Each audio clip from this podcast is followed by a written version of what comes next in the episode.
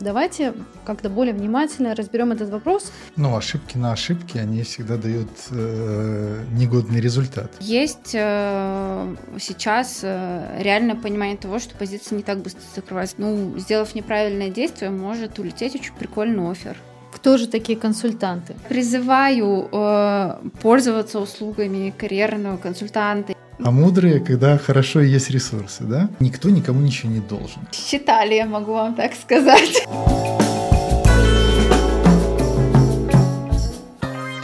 Всем привет! В эфире подкаст журнала HR Mood. Мы рады вас приветствовать. Сегодня на подкасте мы поговорим про актуальные темы из мира HR, технологии и бизнеса. Поднимем самые важные темы, которые вам нужно знать в будущем году. На подкаст мы пригласили двух фундаментальных фигур из HR-сферы белорусского бизнеса Алексея Немковича и Валерия Петросян. Валерия Петросян. HR-директор и HR-бизнес-партнер, консультант с более чем пятилетним опытом работы в сфере информационных технологий и IT-образования. Окончила юридический факультет БГУ, имеет диплом HR-менеджера.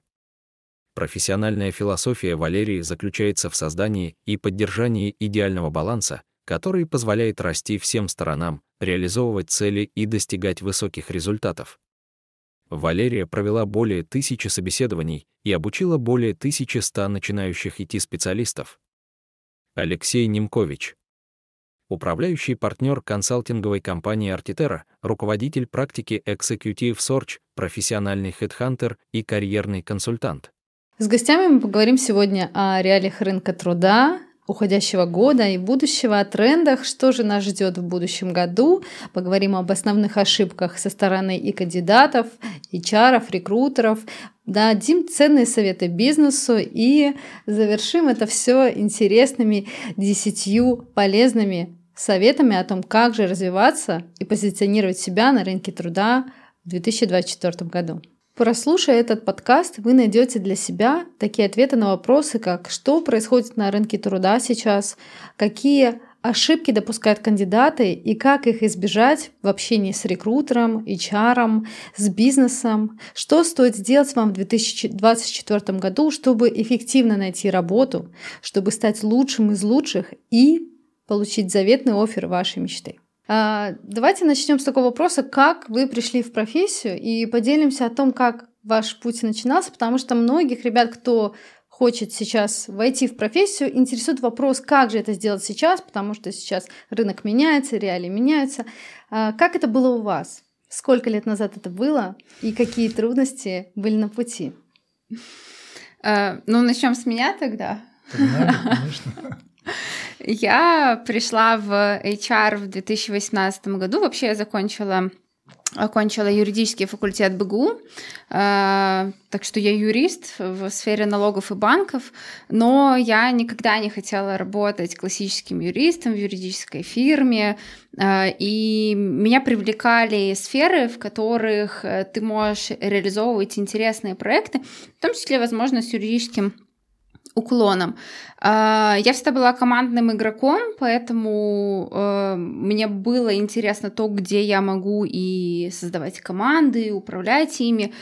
И как-то вот в период студенчества получилось так, что сфера HR мне была интересна. Я, кстати, не знала в 2018 году про сферу информационных технологий, поэтому я не заходилась вот с таким бешеным хайпом, с которым э, э, после, да, или до этого, или в том же 2018 году кто-то заходил. Я шла э, вот искать работу не классическим юристом.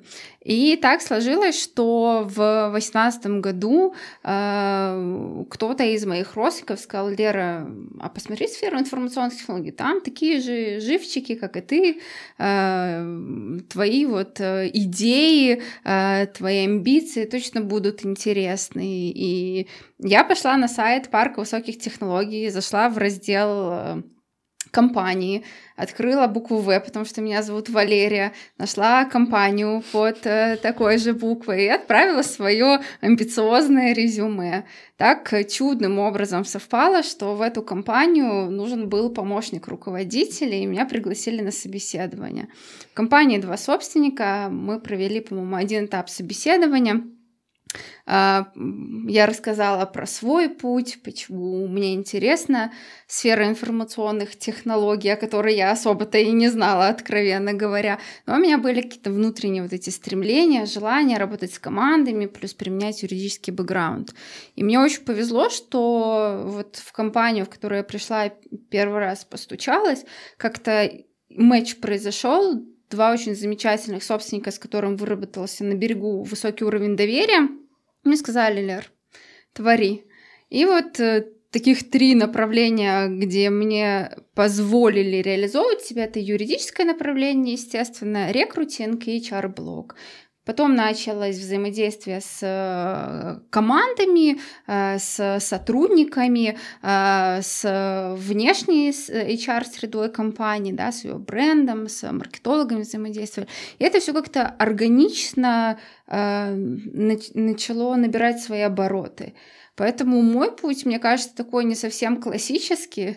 Я не думаю, что каждый человек выбирает название компании по букве своего имени, но это определенно было судьбоносное решение, за что я очень благодарна. Очень классно, что ты э, отметила, что этот путь был не классический, но э, я тебе скажу, что лично у меня есть пересечение в этом, потому что, мне кажется, мы с тобой э, очень похожи в этом, и у меня, на самом деле, становление в профессии тоже происходило именно через э, позицию, роль э, помощника руководителя, потому что мой предыдущий бэкграунд был завязан на том, что я работала именно в административном секторе, работала в качестве помощника руководителя mm-hmm. долгое время, и э, образование тоже у меня этому способствовало, да, потому что у меня был закончен исторический факультет БГУ по э, направлению документоведения, информационное обеспечение управления. Ого.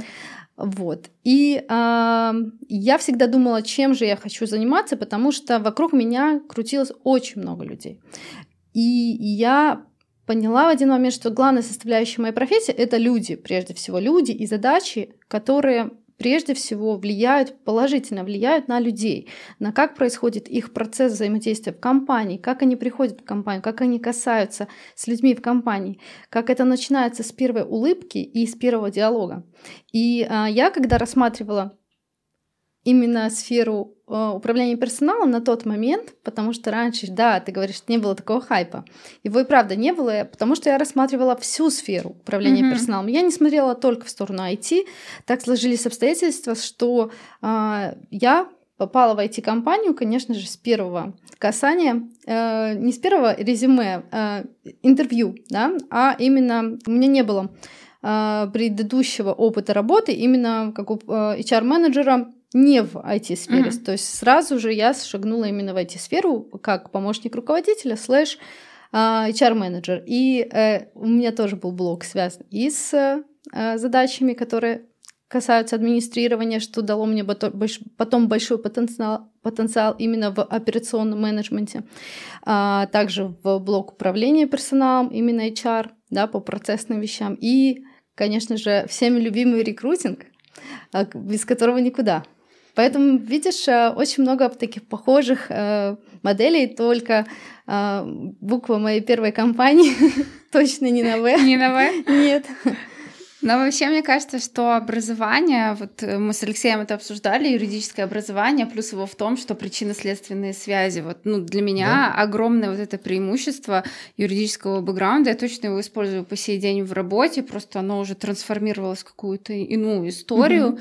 Естественно, получив при этом всем образование HR-менеджера, но точно предыдущее образование, там основное, оно используется. Я уверена, и у тебя тоже в каких-то... Я тоже с тобой согласна, потому что мое э, образование я считаю фундаментальным, потому что когда я завершала обучение, оно, конечно же, включало в себя и блок, связанный с кадром, делопроизводством, управлением персоналом, различные моменты, связанные с различными э, предметами экономика, юриспруденция и так далее. То есть это все в купе дает такой большой пласт знаний, который ты можешь использовать и разворачивать в рамках HR-профессии как тебе угодно. Да?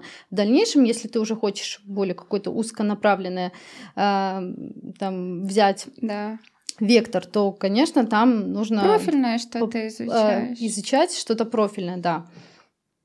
Но я так могу подметить, что в тот момент э, у нас складывалось обучение именно в роли HR и становление профессии именно в IT в моменте. Угу. Правильно? Ну да, в восемнадцатый год, э, ну, далеко это не история HR про IT, как мне кажется, и это чуть позже набрала свои обороты. То есть, ну, были, конечно же, были. Тут, конечно, Алексей лучше всего расскажет, потому что в восемнадцатом году опыта у него было намного больше. А, я сейчас попробую привести пару примеров причинно-следственных связей, которые а, благодаря юриспруденции создаются.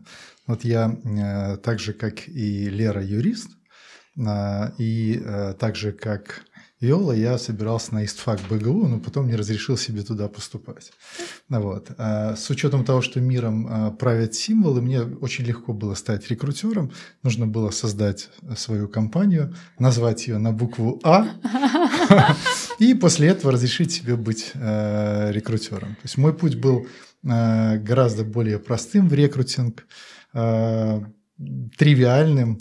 Э, до рекрутинга мне пришлось 20 э, лет э, мешать людям попадать в компании вот, или вылетать из компаний. Потому что я начал с того, что окончил Академию МВД, а потом Институт национальной безопасности, потом много лет работал в государственных структурах, в частных бизнесе, занимался безопасностью бизнеса и не пускал кандидатов, которые курили мухоморы, и которые нарушали правила дорожного движения многократно. Я их вот не пускал в компании, я очень часто это вспоминаю, бью себя по рукам, потому что иногда там а, рубил действительно там э, в силу предубеждений собственных э, отличных э, ребят и девчонок, таланты, да. которые не попадали в компанию из-за того, что они, с моей точки зрения, несли определенные угрозы бизнесу. Но потом как бы пришлось перековаться. Мне и кажется, вот... неоплаченный талончик не несет, э, не несет угрозы а, бизнеса. Я лучше оплачу. Талончик, да, э, но обычно там были там вопросы, связанные с тем, что там человек там 30-40 э, раз там нарушал скоростной режим и так далее и тому подобное. Но это из того, что можно рассказывать. Есть же там абсолютно неприличные вещи, которые лучше там не, не рассказывать о кандидатах. Ну а сейчас там вот уже там скоро 12 лет как, э, ключевая задача – это находить, привлекать, рассматривать таланты, помогать им оказываться в тех компаниях, которые они хотят. Я так и не стал ричаром, к сожалению, да. У вас Но еще я, все впереди. Да, я, я точно неплохой э, рекрутер. А вот. Э, некоторые Делайте даже матч. считают, что хороший. Я не всегда разделяю их точку зрения. Но в отдельные моменты жизни, когда удается реализовывать крутые проекты, я говорю себе, что я хороший рекрутер. И благодаря этому, собственно говоря, мой бизнес там растет и, и развивается. С кандидатами и с HR я взаимодействую ежедневно. Это взаимодействие бывает разным. Оно всегда интересное, всегда необычное. И очень часто приводит к результату. Полностью поддерживаю Алексея. На самом деле у каждого такой интересный многогранный путь становления, и мне кажется, это еще только на э, начало пути или середина, и мне кажется, еще большой потенциал а, раскроется в каждом из нас. А, хотела бы э, поднять такой очень важный вопрос, насущный, который всех волнует, да? А, волнует он как же происходят дела на рынке труда, потому что многие кандидаты сталкиваются с разными э, сложностями и проблемами для того, чтобы, например, найти вакансию, откликнуться. Получают многие люди а, отказы до момента еще их рассмотрения. Потом они проходят э, интервью достаточно успешно, но все равно получают отказ. А, мне кажется, здесь есть э, какой-то противовес между ошибками, которые допускают кандидатами, и реалиями рынка. Давайте как-то более внимательно разберем этот вопрос, что сейчас происходит, потому что, мне кажется, многим важно получить ответ на этот вопрос, что происходит, что будет дальше, заменит ли искусственный интеллект HR и рекрутеров. Э, вот, э, это так. Но давайте как-то поделимся своим мнением э, с нашими зрителями. Ну, ошибки на ошибки, они всегда дают э, негодный результат, потому что ошибки совершают и рекрутеры, и ошибки совершают и кандидаты. Соответственно, когда каждая из сторон может ошибиться, если у них есть такая возможность, они обязательно ошибаются. Вот из собственной практики я уверен, что я много раз ошибался, когда не пускал очень достойных людей куда-то дальше, точно так же, как и кандидаты, которые там отклоняли э, предложения мои встретиться с клиентами или сесть за стол переговоров, или отклоняли офер, они тоже совершали ошибки. А когда нет какого-то единого стандарта, который действует для всех компаний там, э, в рамках какого-то там определенного рынка труда, то этих ошибок практически невозможно избежать, потому что на рынке труда много Э, установок, предубеждений, э, много разных э, багов и, и, и траблов, и очень мало регулировки. Но мы ведь хотели жить в мире, который будет не очень зарегулированный. Вот рынок труда как раз-таки, с моей точки зрения, не очень зарегулированный. Можно на это сетовать, а можно это использовать. Вот Лера отличный пример привела, как она это использовала. Каждый в состоянии найти айтишную компанию на э, букву, по принципу, да, буквы. по принципу буквы, э, написать туда там едва ли не первое в жизни резюме, да, отлично С пройти. неплохим таким честным сопроводительным письмом.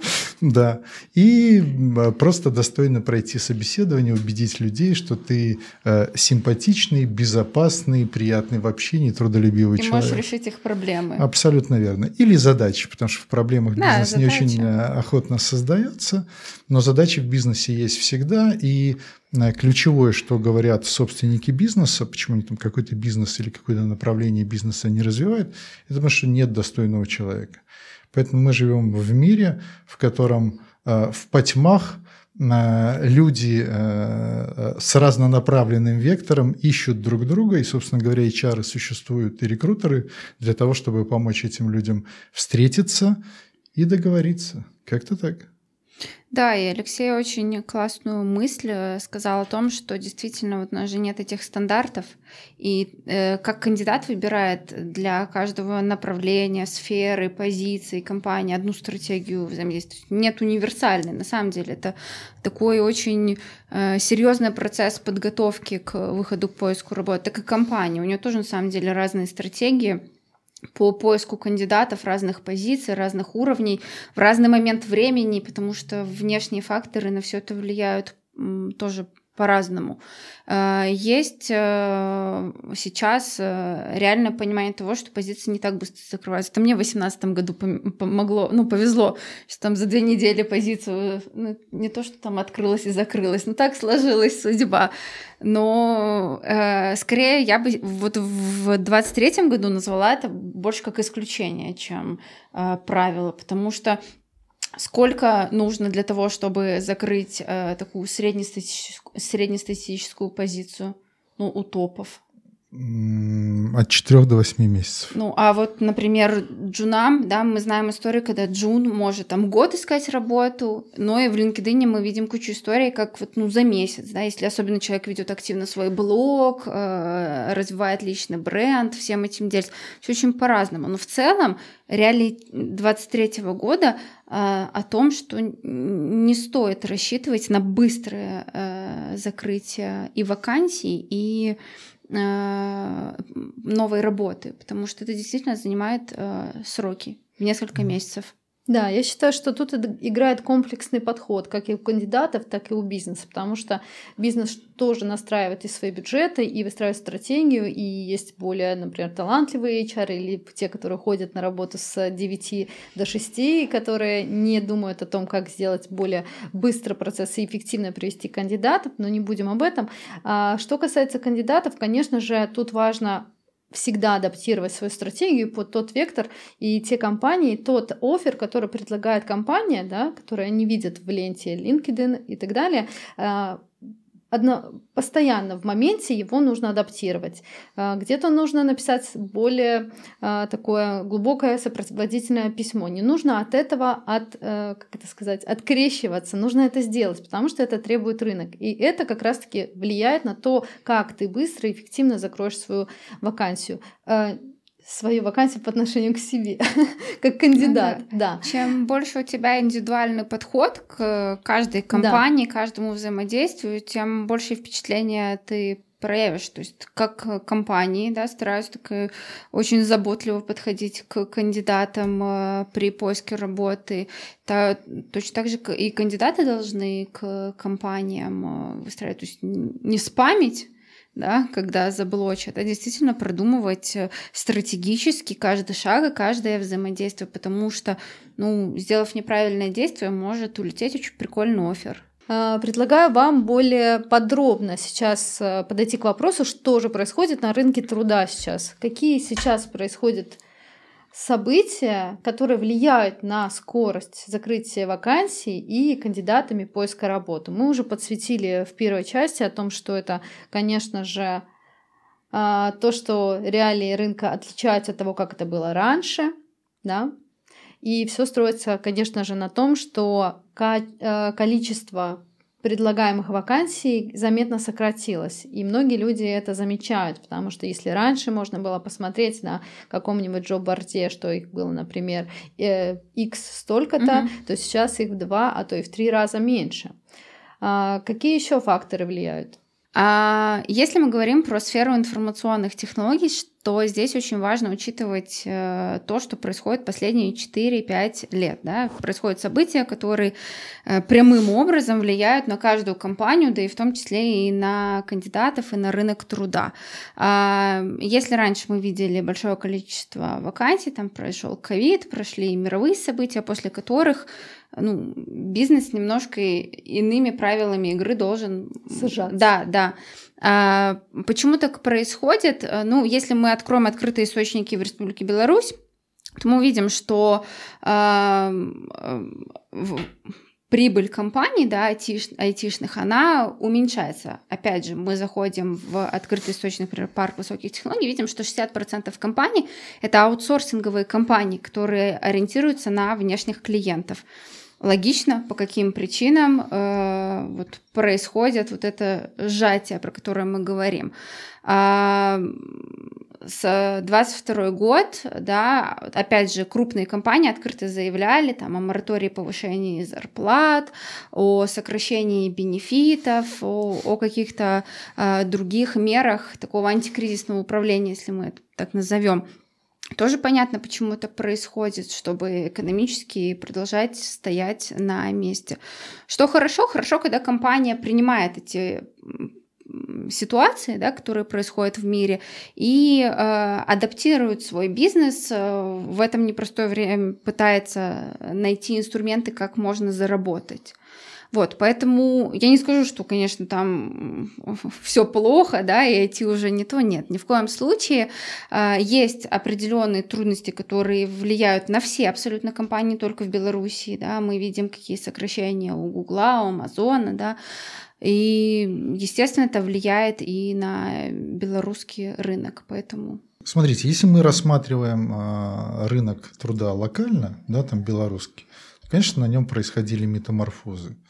Сначала нам было в начале 2020 года очень хорошо, потому что у всех локдаун, а мы тут там в битве за урожай. Да, это была там хорошая и правильная стратегия, да, ну там постфактум оборачиваясь, мы видим, что это была хорошая стратегия, потому что мы быстрее перезапустились и не так упали в 2020 году.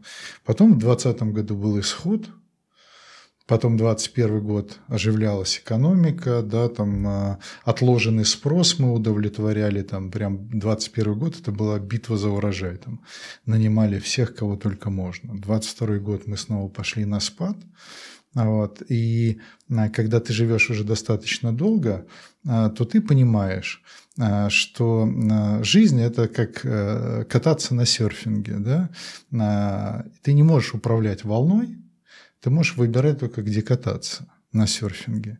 Если рынок э, труда, например, Беларуси в 2022 году скукоживался, то, соответственно, ты а, мог выбирать а, иной рынок труда, если ты обладал необходимой экспертизой. И неважно, кто ты, а айтишник, разработчик, да. ты мог взять котомку, поехать работать там в Грузию, в Армению, Азербайджан, Казахстан, Узбекистан там и так далее. А если ты сварщик, то ты мог вообще куда угодно поехать. Э, я не очень близко знаком со сварщиками, но с учетом того, сколько э, этих людей э, нужно в близлежащих странах, да, ты можешь заниматься чем угодно, но так или иначе тебя за год кто-то спросит, там, а не знаешь ли ты, где взять 100 сварщиков. Так вот, сварщикам, как показывает практика, хорошо в Беларуси, в России, в Польше, в Казахстане и так далее. А топ-менеджер – ты всегда можешь выбирать, если ты уверен в себе, если ты считаешь, что ты менеджер высокого уровня и способен реализовываться, способен приносить пользу бизнесу, все зависит только от твоей квалификации и от знания языка. Если знаешь только русский язык, значит, ты будешь востребован на постсоветском пространстве. Знаешь английский, ты можешь работать фактически в любой стране мира. А другое дело, что мы хотим, чтобы работа у нас была через дорогу от дома. Но американцы не ищут работу через дорогу от дома. Они переезжают с одного побережья на второе, если они не могут найти ту работу, которая их удовлетворяет. А мы вот по-прежнему хотим купить квартиру в Минске или там в Москве, или построить дом на окраине э, к 30, к 35 годам, и после этого стабилизироваться так, чтобы нас нельзя было как на брюкву вытащить из этой белорусской грядки, и мы постоянно здесь там э, колосились бесконечно. Да, я большой сторонник того, чтобы талантливые люди оставались в Беларуси. Но если талантливые люди по каким-то причинам не востребованы в Беларуси белорусским бизнесом или бизнесом, который работает на территории нашей республики, то я напоминаю, что крепостное право здесь отменили очень давно, паспорта выдали всем еще при Советском Союзе, соответственно, границы открыты, вперед из песней. А, езжай и завоевывай мир, где бы ты ни находился, в Минске, Москве, там, в Вильнюсе или в условном Драгичине. А, Все зависит от тебя и от того, насколько ты веришь в себя и что ты умеешь делать на самом деле.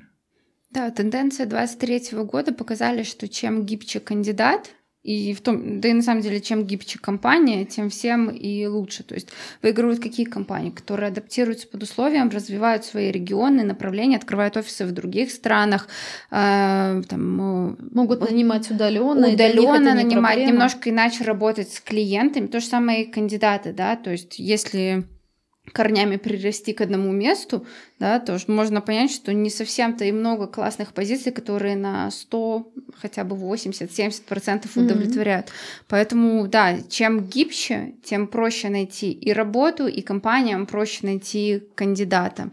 Вот, возвращаясь к конъюнктуре рынка, опять же, 23 год, у нас большинство компаний это мелкие, средние аутсорсинговые эти компании.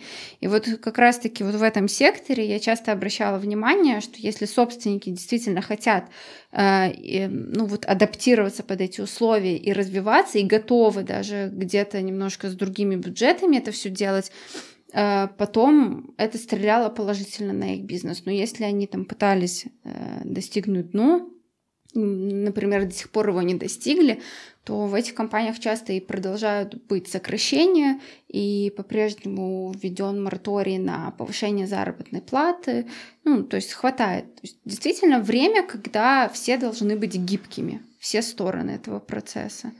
Мне кажется, еще белорусским кандидатам стоит, конечно же, как э, Алексей заметил, присмотреться к другим рынкам, потому что, допустим, сейчас тот же российский рынок, э, который не обладает большим количеством квалифицированной э, как это не хочется говорить рабочей силы, а именно кандидатов э, в IT-сфере, да, с экспертизой в HR, например, с IT-уклоном, не обладают э, большим количеством людей и не могут закрыть столько вакансий. А, поэтому, мне кажется, нужно присмотреться еще на российский рынок, потому что многие компании сейчас постараются и входить в, Белорус, э, в белорусский рынок, да, открывать здесь офисы, да, там, и так далее. И И благодаря этому расширяется количество вакансий, которыми может обладать э, белорусский кандидат, да, также и другие регионы, а также еще и э, никто не отменял регионы такие, которые кроме Минска, да, там угу. Брест, э, там, Гродно и так далее. Там же тоже открываются офисы, и банковские сферы сейчас активно а, развиваются, открываются там IT-направления, IT-департаменты, да. и на них тоже нужно обращать внимание. Я всегда говорю о том, что смотрите шире. IT-сфера, а на самом деле, она не сконцентрирована да, не только, только в аутсорсе и продукте. Многие а, именно IT-департаменты достойным образом развивают и в банковской сфере, и в те, кто занимается e-commerce проектами, например, да, кто а, поставляет поставляет нам много всего в точке Wildberries, да, и других, например, брендов. Это не реклама, кстати. Нам за нее не платили. вот, шучу.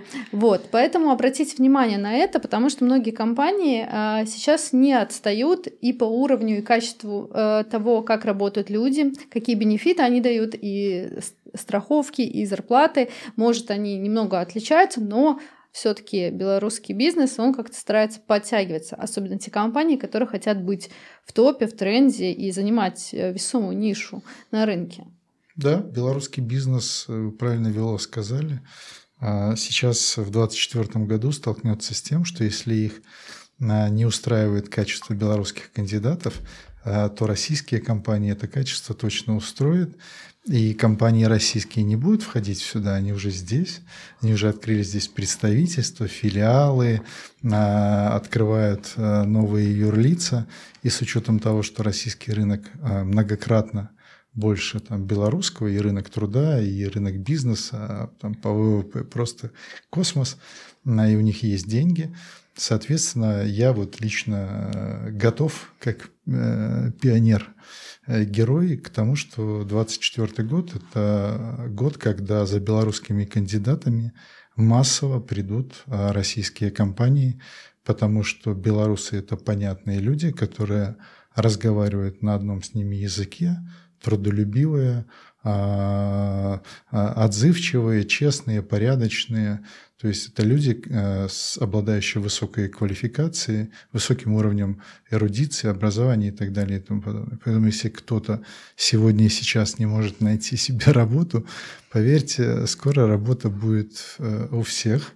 Главное действительно не концентрироваться, не пытаться рассматривать IT как некую обособленную отрасль и обратить внимание на то, что в розничных компаниях сетевых Республики Беларусь айтишные подразделения составляют уже там а, пару сотен человек. Да, и бюджеты же вообще не хуже. То есть даже иногда а, лучше бывает. Абсолютно верно, потому что они платят за отсутствие э, смузи э, и всяких да. прочих вещей. Вы все получаете деньгами, и вам еще платят за непривлекательность сферы.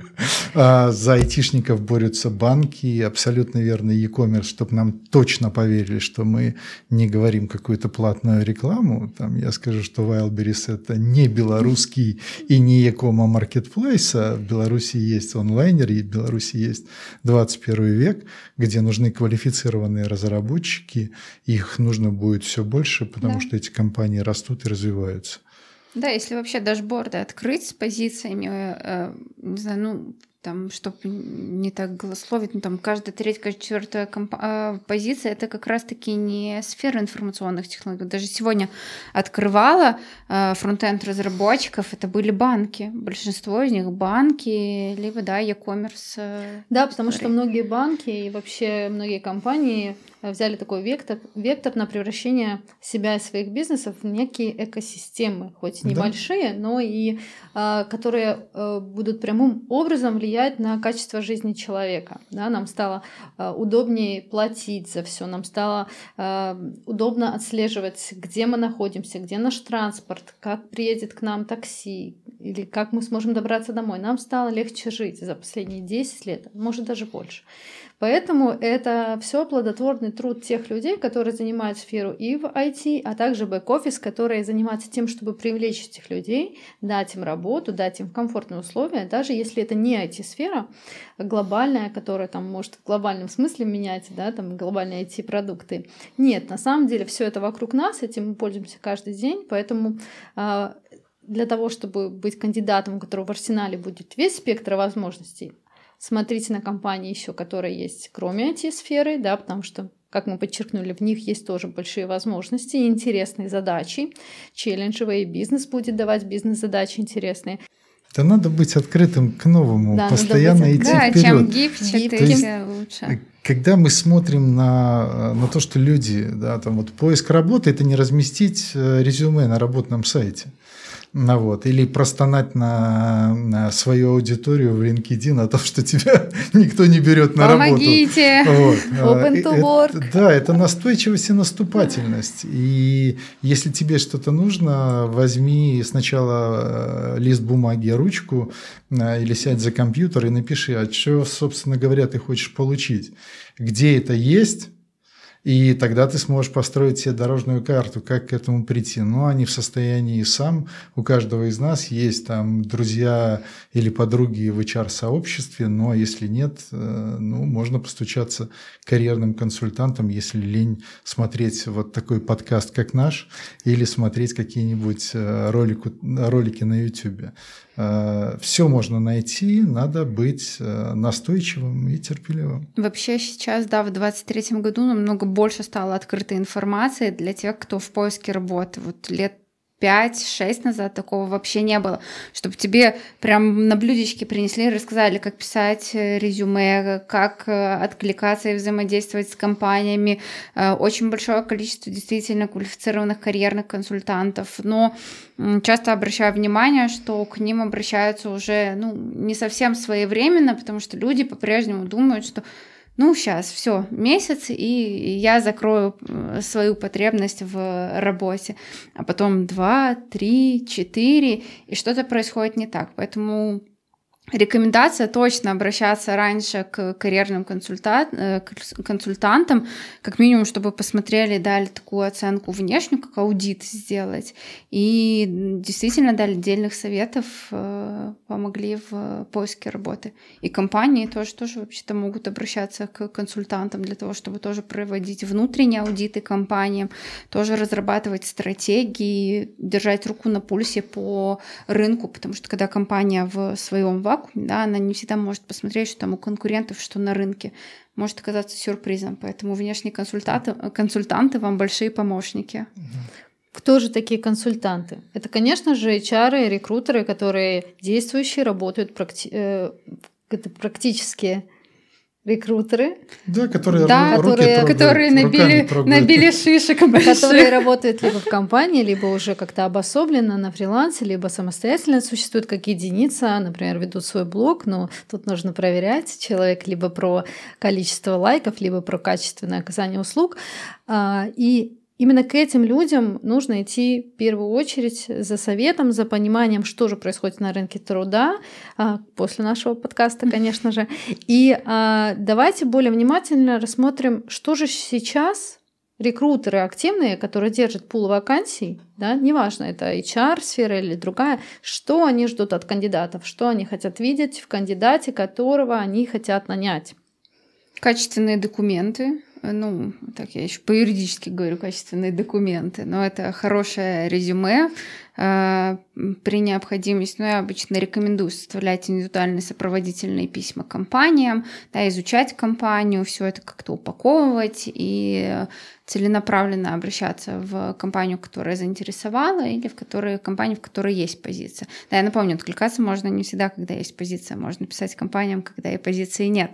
Вот. А, прокачанные профессиональные соцсети, да, то есть LinkedIn, личный бренд, да. посты. Это, это очень-очень, да. это очень уже обязательный пункт у всех карьерных консультантов, прокачка LinkedIn профиля. Не просто так это делают, смотрят э, компании на это. Э, ну и ну, мы поговорим, наверное, чуть позже про резюме, вот это матч резюме с э, требованиями, да, насколько это актуально. Наверное, первый такой, это, да, вот как ты выглядишь э, через документы и через профессиональную соцсеть. Доступность и дружелюбие. Ты должен mm-hmm дать возможность до тебя достучаться. Потому что, э, убрав э, номер телефона и адрес электронной да. почты, спрятав там свою фамилию, пытаться найти себе работу, ну, достаточно проблематично. Для меня очень важно, когда человек находится там в контакте, когда ты можешь до него достучаться, задать вопросы, получить внятные, прозрачные ответы. Ты ждешь искренности, да, ждешь взаимодействия, а не противодействия. И именно такие, такое взаимодействие, оно чаще всего приводит к результату. Проблема, а, проблема белорусского рынка труда во многом а, в том, что не до конца, на мой взгляд, там, уважаемые коллеги, рекрутеры и HR а, понимают свою функцию. Да? Они не могут уйти из старой парадигмы, когда они служили неким там Э, фильтром, да, э, барьером для входа, э, когда там сотни кандидатов откликались на вакансии, и люди шли в HR или в рекрутинг, выучив несколько психологических приемов или экзерсисов для того, чтобы оценивать, кому можно, кому нельзя, кого брать или кого не брать. А Мое личное мнение, что задача э, рекрутера или HR там, в общем и целом – это сделать как можно более комфортной коммуникацию кандидата и компании. Сделать так, чтобы эти люди сели за стол переговоров и э, на понятном для друг друга языке э, договорились. Чем проще коммуницировать с кандидатом, тем больше вероятность того, что этот человек получит офер. Этот человек должен быть понятным. Для этого и просят там вести соцсети. Не для того, чтобы там пиариться там, или а, нужно понимать, кто перед тобой. Чем выше а, статус кандидата, статус в смысле позиции должностной, которую он занимает, чем выше его зарплатные притязания, тем а, виртуознее этот человек должен уметь общаться тем понятнее он должен выглядеть. И любой человек, даже а, который не обладает какими-то там большими профессиональными а, знаниями, должен, прочитав его резюме, понимать, почему в этом резюме стоит зарплата в 10 тысяч евро. Если непонятно, то тогда это у многих вызывает недоумение, смех там, и так далее и тому подобное. Почему так происходит? Потому что для людей не очевиден ваш опыт, не очевидны ваши знания, не очевидны результаты вашего труда, ваши заслуги. Вы не можете прийти в новую компанию и, опираясь на ранее совершенных подвигах, как Геракл же 12 подвигов совершил, а не один. А, так вот, когда ты приходишь в новую компанию, люди, которые с тобой садятся за стол переговоров, они должны понимать, что твои подвиги не в прошлом, что ты сегодня и сейчас молодец и способен воспроизвести, сделать на должном уровне хорошо и качественно все то, что ты делал раньше. А многие еще и ждут того, что ты можешь сделать это лучше. Но чем больше требует компания, тем больше она сама должна соответствовать а, своему высокому запросу.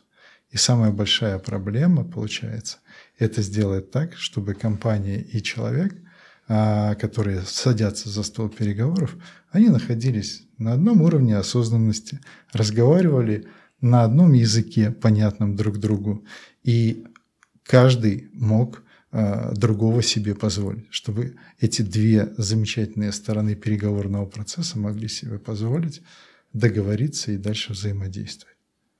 Так? Да, абсолютно согласна с Алексеем.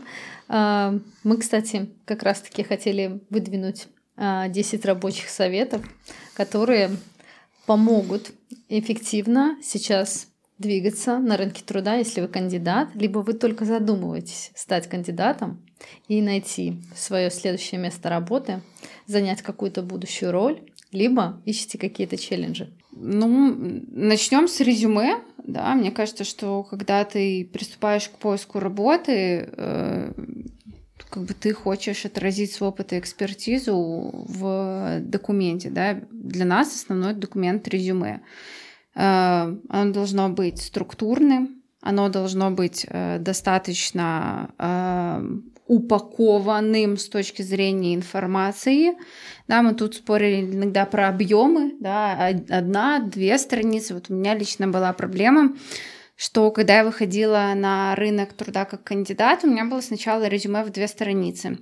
С точки зрения э, того, как я выглядела как кандидат, ну, я выглядела по резюме сильным кандидатом. Однако не каждая компания, точнее, не каждый рекрутер понимал, что вообще я пишу. Это выглядит очень сильно, а что имеется в виду, да? что, э, к чему я веду. Э, нужно писать прям до мелочей. То есть, например, у меня не было указаны такие вещи, как анбординг, э, ну, процессы, да, вот анбординга, one-to-one, 360, performance review, exit процессы. Очевидно, я это все делала, но я завела одну строчку. Полный цикл работы с людьми. И не понимают. Нет, ребят, мы должны с вами расписать все до мелочей, особенно если что-то есть в требованиях, да, мы должны провести полный матч между требованием и резюме. Поэтому на объем, особенно опытные специалисты, точно не должны обращать внимание. Э, компания, которая действительно заинтересована в классном специалисте, будет изучать все. У меня потом резюме стало на 4 страницы, и могу сказать, что его изучали от корки до корки. То есть первое это резюме качественно упакованное, структурированное, классное в содержании. Я согласна с тобой и хотела бы добавить, что в, текущих, э, в текущем рынке, в нашем СНГ рынке, э, э, много вот этого есть понятия, что резюме должно быть только на двух страницах. Но если вспомнить... Иногда в одной. Да, но если вспомнить наш шаблон, который все привыкли использовать, наверное, 80% людей это шаблон с известного Джо Барда, да, такого с, крас, с красным внешним видом и белыми буквами.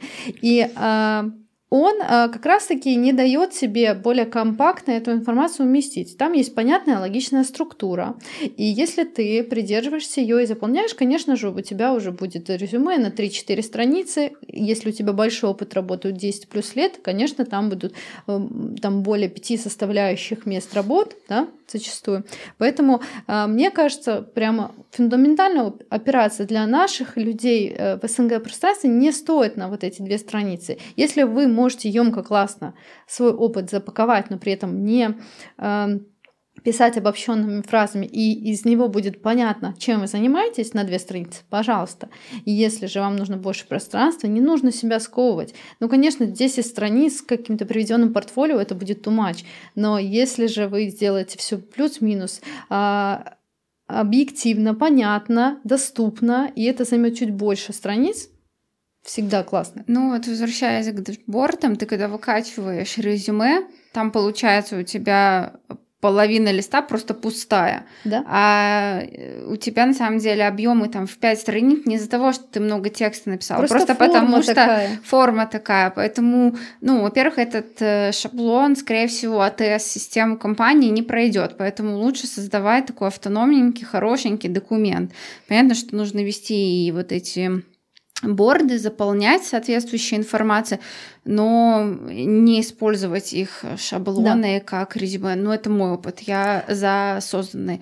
Есть много классных э, инструментов, в том числе на базе искусственного интеллекта, которые могут красиво упаковать по содержанию э, описания о тебе. Но лучше пользоваться вот такими источниками, нежели чем даже Да, каждый кандидат вообще обязан сейчас, мне кажется, в условиях текущего рынка иметь несколько резюме, и которые и на джоббордах будут висеть, готовых к тому, чтобы их э, скачали, и э, персональное, да, резюме э, на двух языках, да. да, либо на том рынке, на котором ты ищешь. И, конечно же, документ такой, как сопроводительное письмо, или это могут быть шаблоны сопроводительного письма, или это могут небольшие быть э, шаблоны э, писем, которые ты будешь отправлять, э, как и большое сопроводительное письмо, где может э, более детально рассматриваться твое портфолио как составная часть резюме, либо это могут быть письма такого плана в два абзаца, где ты приветствуешь, рассказываешь summary о себе, да, то есть и подчеркиваешь того, что ты ищешь сейчас, с кем бы ты хотел э, коммуницировать, какая твоя компания, да, там Какие задачи далее. ты можешь решить да. бизнесу. Да, и вот про языки часто я слышу у кандидатов, ой, зачем мне составлять резюме на русском языке? Как бы э, английский язык, тем более если мы про сферу информационных технологий, лучше воспринимается, выглядит более так презентабельно. Ну, например, если мы выходим на российский как раз-таки рынок, часто в практике даже айтишные компании, ты им отправляешь отправляешь на английском, и рекрутеры HR тебе говорят, отправьте, пожалуйста, на русском. Ну, то есть им так комфортнее, вопросов нет. Мы, как кандидат, тоже должны думать о комфорте изучения нам же что важно, чтобы информацию, которую мы написали, качественно, грамотно, чтобы она правильно усвоилась, да, и воспринялась компанией. Будет это на русском языке или на английском, ну, вопрос уже такой второстепенные. Рекрутер всегда хочет, чтобы ему было удобно. Проще, быстрее. Вот. И, и, и еще рекрутер хочет, чтобы всю работу за него сделал кандидат. Ну вот. Чем больше вы сделаете э, за э, рекрутера работы, тем больше вероятность того, что вы сядете за стол переговоров. А, но я все равно, я, я бы начинал все-таки не с резюме, когда вы хотите получить работу и задумываетесь о том, чтобы что-то сменить в своей жизни, в профессиональной карьере, Сначала надо ответить э, на вопрос, а что я хочу получить вообще. Да? Вот, когда ты взрослый, когда ты зарабатываешь деньги, в какой-то момент надо задать себе вопрос, а как я хочу прожить там, ближайшие там, 10, 15, 20 лет. Как только ты нашел ответ на этот вопрос, тогда ты понимаешь, что тебе писать. Собственно говоря, а, резюме – или заполнять какую-то туристическую путевку для того, чтобы съездить э, на полгода где-то по горам побродить, а, или ты будешь брать э, кредит на развитие собственного бизнеса. А, потому что резюме, ну, резюме всегда можно составить, когда ты понимаешь, что ты хочешь получить. А, лучшее резюме главного бухгалтера, которое я видел в своей жизни, ограничивалось одной строкой. Там было написано – на блестящее ведение бухгалтерского учета в соответствии с требованиями законодательства Республики Беларусь. Я этого главного бухгалтера в своей жизни продал дважды. А, после этого она там Executive MBA прошла, и сейчас у нее собственный бизнес, компания, которая а, оказывает бухгалтерские услуги и услуги а, налогового консультанта. Второе замечательное резюме, потрясающее, которое я видел в своей жизни, это было резюме на 27 страниц, резюме главного инженера из Франции. И когда ты читал это резюме, то ты понимал не просто, что делал человек, а как он все это сделал, что он построил, какие конструктивные решения были приняты, какие там использовались э, технологии при этом строительстве и так далее. Ты читаешь резюме, встречаешься потом с человеком просто для того, чтобы убедиться, что тебе с ним комфортно строить дальше коммуникации. Ты его нанимаешь. А если у тебя опыт работы один год, то, конечно, тебе может хватить одностраничника – если ты проработал 30 лет своей жизни и при этом поменял не одну-две, а там 5-7 компаний, то весь твой опыт может не влезть и на 5 листов. Так вот, если резюме а рекрутер читает там 10-15 секунд, то собственник бизнеса его читает а, полтора часа, еще и исправляет а, ошибки да. и ставит вопросы а, в словах, которые или словосочетаниях, которые ему непонятны, или которые можно трактовать двояко. Поэтому а, нет никакого единого решения, а, есть только понимание того, что вы хотите получить, как только у вас получается это понимание, то вы сможете найти, как это сделать и как этого добиться. Да, Всем рекомендую сделать, как сделала Лера, потому что это лучший способ э, получения работы. Просто когда вы будете повторять ее э, творческий подвиг, Помните, что э, в русском языке ни одна Много буква букв. алфавита, в вашем имени ни одна буква алфавита. Поэтому... И ни одна компания да, на букву В. Да. Не ограничивайте себя в выборе, вы точно получите то, что вы хотите. Да, ну, как бы Абсолютно верно, что сначала нужно понять, чего ты хочешь, потом уже писать. А многие же и не опять... понимают наши Да, да, да. И коллеги. проблема же еще в том, что помимо этого и соцсети тоже оформляются в зависимости от того, как ты хочешь себя позиционировать Верно. на рынке, что ты хочешь транслировать, как ты хочешь отражать свою профессиональную философию. То есть это же сначала вот понимание того, какая твоя точка Б, да, и что тебе нужно сделать для того, чтобы реализовать точку Б. Главное, мне кажется, не забыть все свои профессиональные соцсети и также э, резюме показать своему карьерному консультанту. И вообще людям, ну, да. которые тоже смогут взаимодействовать с вашим резюме для того, чтобы дать вам, конечно, хорошую объективную обратную связь, потому что кто этот HR или рекрутер, вы его никогда не знаете, а возможно, никогда не увидите. Это тот человек, который будет взаимодействовать с вашим резюме буквально не более от, там, не знаю, 30 секунд. А если вам повезет, то э, это резюме пойдет дальше и проложит вам ход а, на будущее ваше место работы. Давай да. дадим бесплатный лайфхак. Я как человеку, который э, запускал не одно рекрутинговое агентство, а, то любой кандидат точно может а, прислать э, в рекрутинговое агентство свое резюме, после этого позвонить туда, убедиться, что это резюме получили, если он будет достаточно вежлив и терпелив, а, то он сможет убедиться в том, что его прочитали, и можно спросить, какое впечатление произвело это резюме, что нужно исправить, если чего не хватает. Позиция. Да, там, если у вас позиция, чего в этом резюме не хватает, и с учетом того, что а, люди, которые а, заходят иногда в четыре магазина, чтобы сделать более выгодную покупку, они могут постучаться не в одно рекрутинговое агентство, а постучаться в четыре или в пять и позадавать да вопросы. нас рекрутинговое агентство. Мне кажется, у Алексея завтра будет телефон занят, как в визовом э, У меня, э, у меня все время э, занят телефон, и это часть моей работы. Я считаю, что еще одна проблема белорусских. Возможно, это касается и, и других рекрутеров, но я буду говорить о тех людях, которых я знаю. Большая проблема – нежелание общаться с людьми. А, пытаться угадать мелодию там с двух нот или с трех, mm. это иногда от того, что у тебя слишком большая загрузка. Я понимаю, у тебя может быть в работе там 10 или 15 вакансий, у тебя попросту нет времени, чтобы качественно проработать большую воронку. Но рекрутер – это человек, с моей точки зрения, который постоянно общается с людьми. Это человек, который постоянно говорит и постоянно пишет.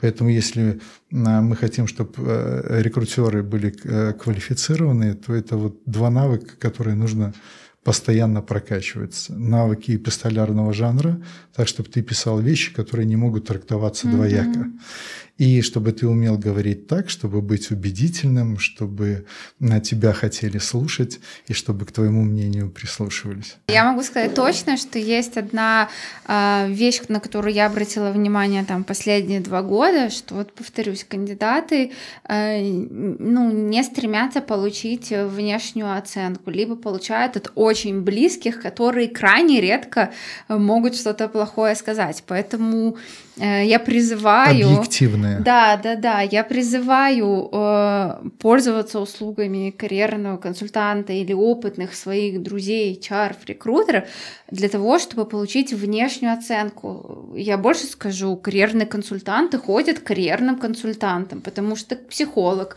Психолог не может, ну, он должен тоже сам ходить на терапию, это нормально. Поэтому в какой-то момент своей профессии это нормально обращаться к внешнему эксперту, который поможет вам упаковать профессиональный опыт и экспертизу, который даст стратегически важные э, и полезные советы, который поможет посмотреть на что-то еще, что ну, вы не смотрите не потому, что не хотите, а просто фокус ваш смещен на что-то иное. Поэтому сейчас, в 2023 году, когда огромное количество э, моих коллег, и мы в том числе с Алексеем готовы помогать кандидатам, пользуйтесь. Вы же э, столько ошибок можно избежать, просто запросив э, экспертную помощь. Да, дорогих ошибок. Потому да. что те, кто упорствует во грехе, я, у меня есть челлендж такой на 14 месяцев. Да? Когда я человеку на бумажке посчитал, сколько ему стоили его 14 да. месяцев, то а, человек понял, что а, упорствовал, и это была такая очень, очень большая серьезная ошибка. Единственное, да. что хочу вот дополнить Леру, да, приходите за помощью, не приходите за оценкой. Вот э, я считаю, что мы нуждаемся все-таки не э, в какой-то объективной оценке, потому что любой карьерный консультант, он будет субъективен. А с большей э, долей вероятности мы должны а, таким образом себя научиться презентовать рынку труда, чтобы продавать не то, что есть, а то, что этому рынку нужно.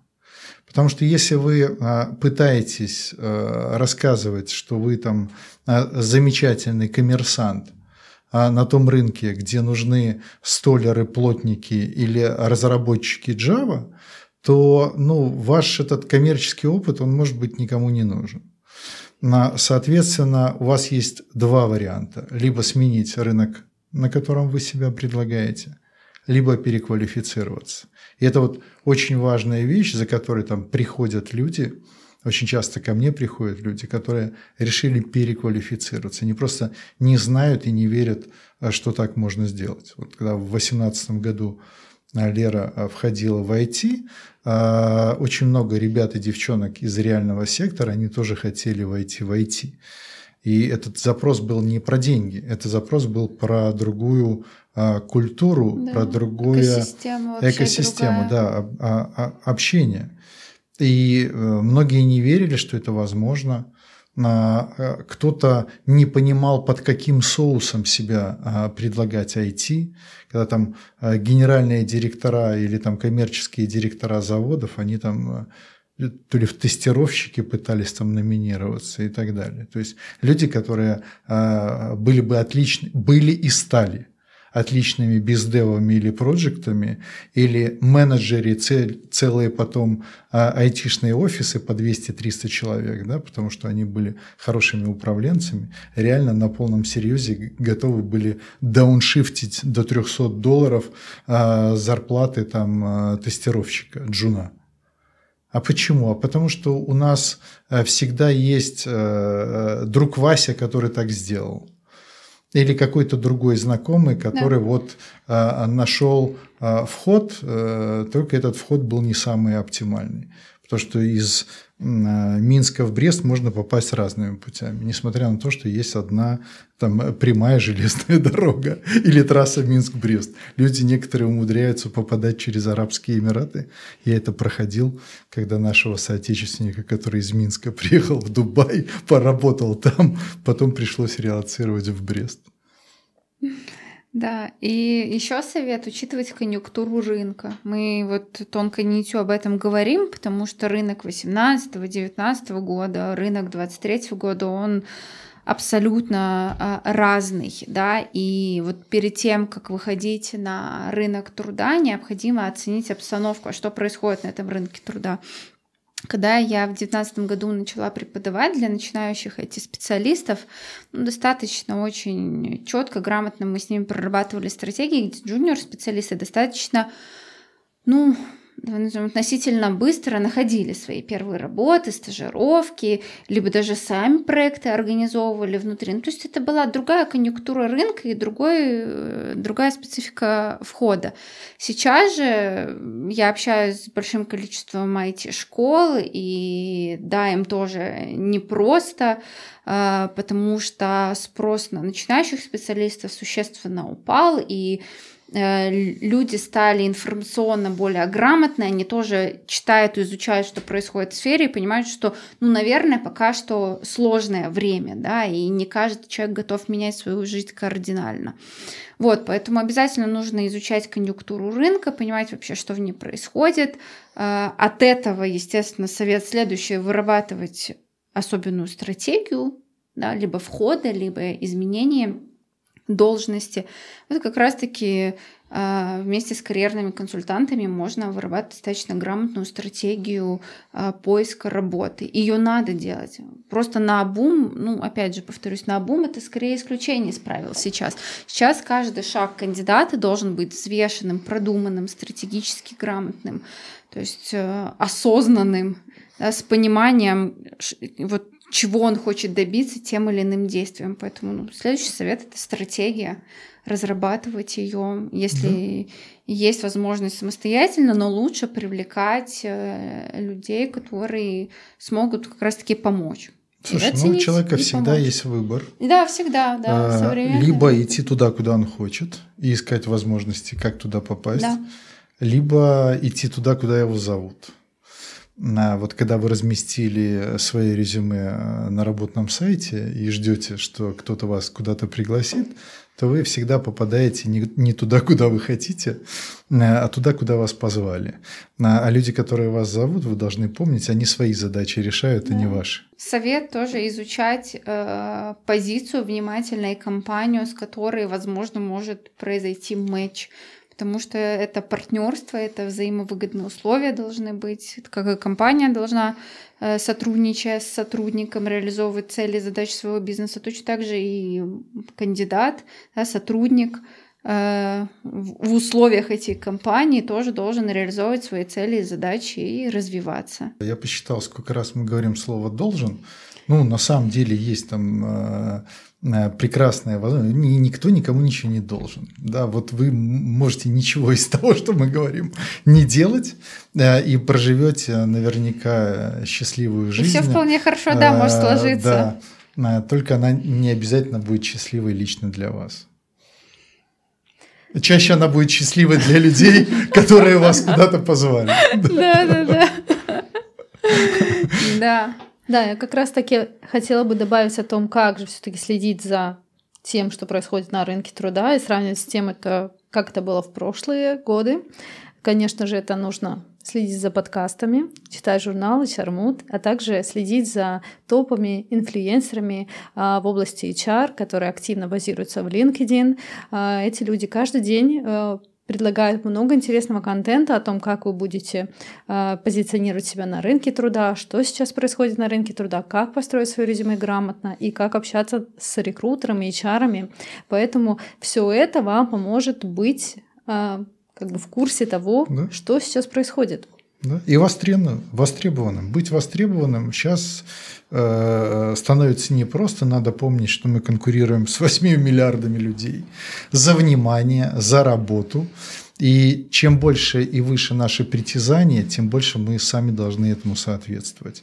Когда ты э, хочешь получать там заработную плату среднюю по стороне, там свои условные 500, 600 или 700 долларов, я как все белорусы э, привык называть э, цифры в национальной валюте.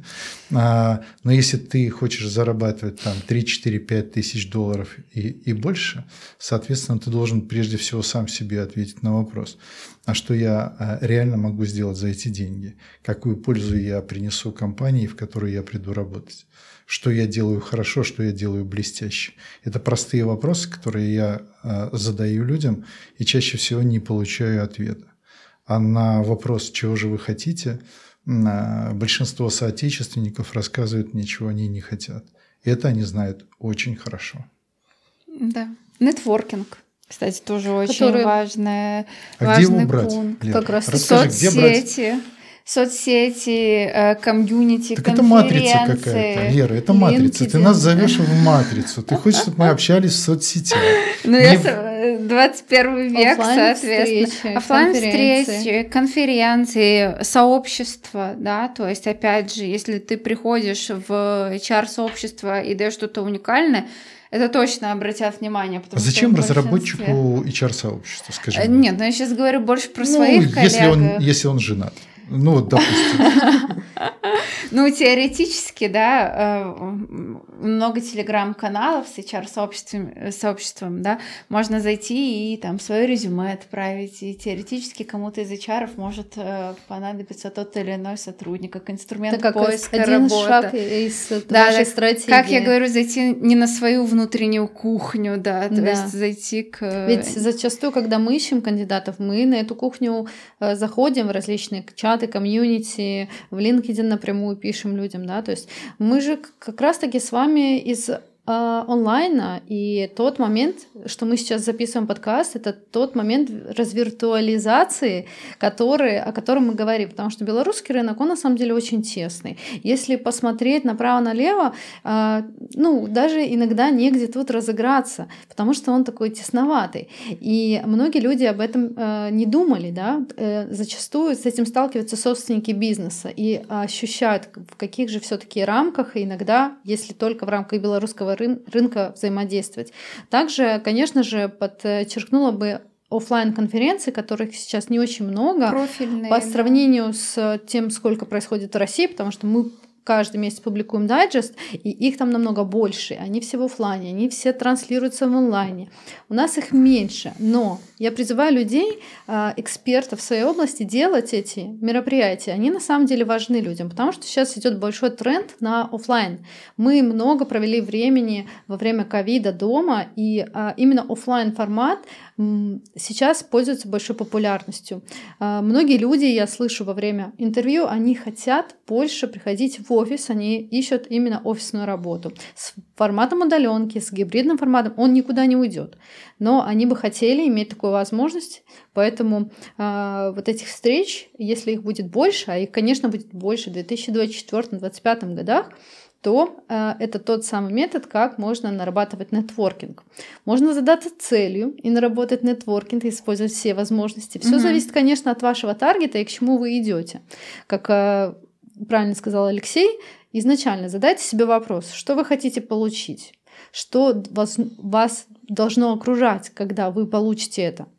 А, Как это будет для вас? Как вы себя будете чувствовать? И почему для вас это важно? Почему важно проделать этот путь для того, чтобы получить результат? А будете ли вы там счастливы? Это тоже дополнительный вопрос, который будете себе задавать по пути, чтобы корректировать свой маршрут. Да. Хотите общаться с владельцами заводов, газет и пароходов?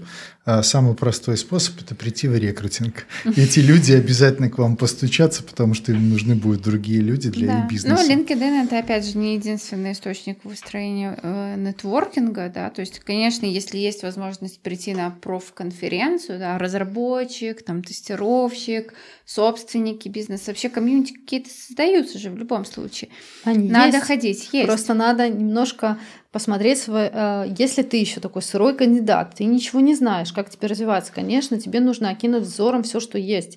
Э, Тот твой карьерный консультант даст тебе наводки на те чаты. Очень много предлагается часто из различных вебинаров, например. Э, Да. Вас ничто не заставляет, например, покупать, скупать какие-то информационные продукты оффлайн онлайн для того, чтобы стать мегакомпетентным сразу.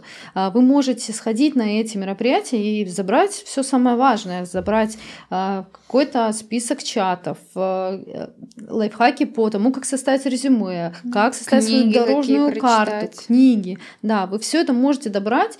И у меня очень много примеров с практики, потому что я тоже занимаюсь э, э, курсами в области управления персоналом, HR, именно с акцентом в IT. Многие люди, которых я замечала, которые не покупали мои курсы, но эти люди вошли в сферу просто потому, что я знала, это та аудитория, она ко мне ходит, она никогда не купит. Но я в этих людей верю, потому что я знаю, что они с моих встреч, они возьмут все самое важное, самое ценное. Все то, что я заложила. Э, Те люди, которые будут уже, например, думать о том, не знаю, как пойти на курс, эти люди уже будут выстраивать стратегию о том, как все, все полученные знания, хотя они очень емкие, маленькие и более расширенный формат, это, конечно, во время обучения, как же их, вот эту крупиночку преобразовать в что-то большее за минимальные э, там, вложение денег, потому что у всех разная ситуация. Вот, поэтому обязательно из, из любых ресурсов доста- доставайте для себя максимум. Согласен. Да? Согласен. Супер. А что могут сделать кандидаты завтра, чтобы получить свою работу мечты? Позавчера. Вчера получить свою работу мечты. А, вчера это противоречит действующему законодательству. Ну, а вот я, завтра... я всегда рекомендую всем, кто в поиске работы, и всем, кто в поиске кандидатов, действовать. Ну, то есть всегда Да. нужно двигаться, Да. действовать, нужно э, там, писать посты, ходить на конференции, смотреть подкасты, читать книги. Любое вот это действие, это же крупинка к результату. А, вот разместить, как э, вы правильно говорили, резюме и ждать э, у моря погоды. э, Это не работает. Это не метод. Ну, может А быть, что там работает? работают действия, да. Какие действия, Публиковать Лера? посты. О чем писать, Лера? Э, Писать о том, что беспокоит, писать то, чем готова. Вот у меня была, кстати, такая проблема. Э, Я три года абсолютно не развивала свой LinkedIn аккаунт, поэтому я шучу, что я такой серый кардинал. Э, Делала я этого неосознанно. Ну, то есть были комфортные условия труда, мне не нужно было э, развивать свой LinkedIn. Э, я знаю, мне хорошо. Да и у меня когда всегда позиция, что если я хочу что-то писать, должно быть уникальное. Ну, то есть уникальное. То есть Лера, такого- ты велосипед не придумываешь, его никто не верно. придумывает. Абсолютно верно. А Потребовалось время, чтобы это осознать, э, и чтобы мои мозги были вправлены. А, Поэтому то, что э, мне иногда кажется обычным, далеко не обычное и очень нужное другому человеку, который находится в поиске работы, который мой коллега и не использует, например, такие методы. Поэтому писать нужно обо всем, обо всем, что беспокоит. Можно даже о личном иногда писать. Это привлечет психотерапевтов, а не рекрутеров. Ну, тоже неплохо, тоже результат. Да, но, э, конечно, ну, моя позиция, прям изнанку вот такую всю личного нет, потому что, например, тот же LinkedIn, это история больше про профессиональную соцсеть, но какие-то удачные, неудачные кейсы э, из практики, э, какие-нибудь инструменты, которыми пользуемся, да, Все, что оценка, например, вот контекст. да, э, статью из HR Mood, комментарий, да, Подкаст. то есть подкаст, то есть как-то комментировать, выражать свое мнение. Правильно, Лера, я услышал, что человеку для того, чтобы он начал меняться или менять свою стратегию, нужно, чтобы ему стало плохо. Чтобы ему дали втык, Понятно. чтобы жизнь ему дала втык. Пинок. Э, Пинок, Все да. любят, э, Опять же, э, пендель. должно что-то произойти. Это разное. Это может быть на текущем месте работы, это может быть внутреннее ощущение, это могут быть личные проблемы. Что-то действительно происходит в голове человека, Лера, то есть что 20 заставляет его.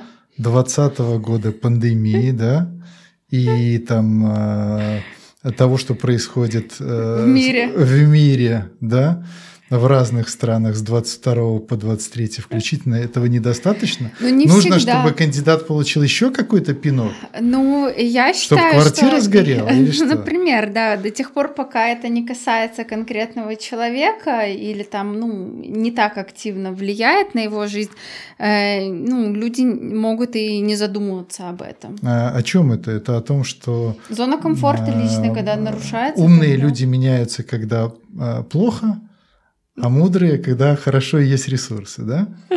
Например, да. Кстати, как раз-таки хотела в эту тему сказать о том, что есть такой тренд, что сейчас люди, даже если они не кандидаты, они не в поиске работы, они очень себе Все люди кандидаты.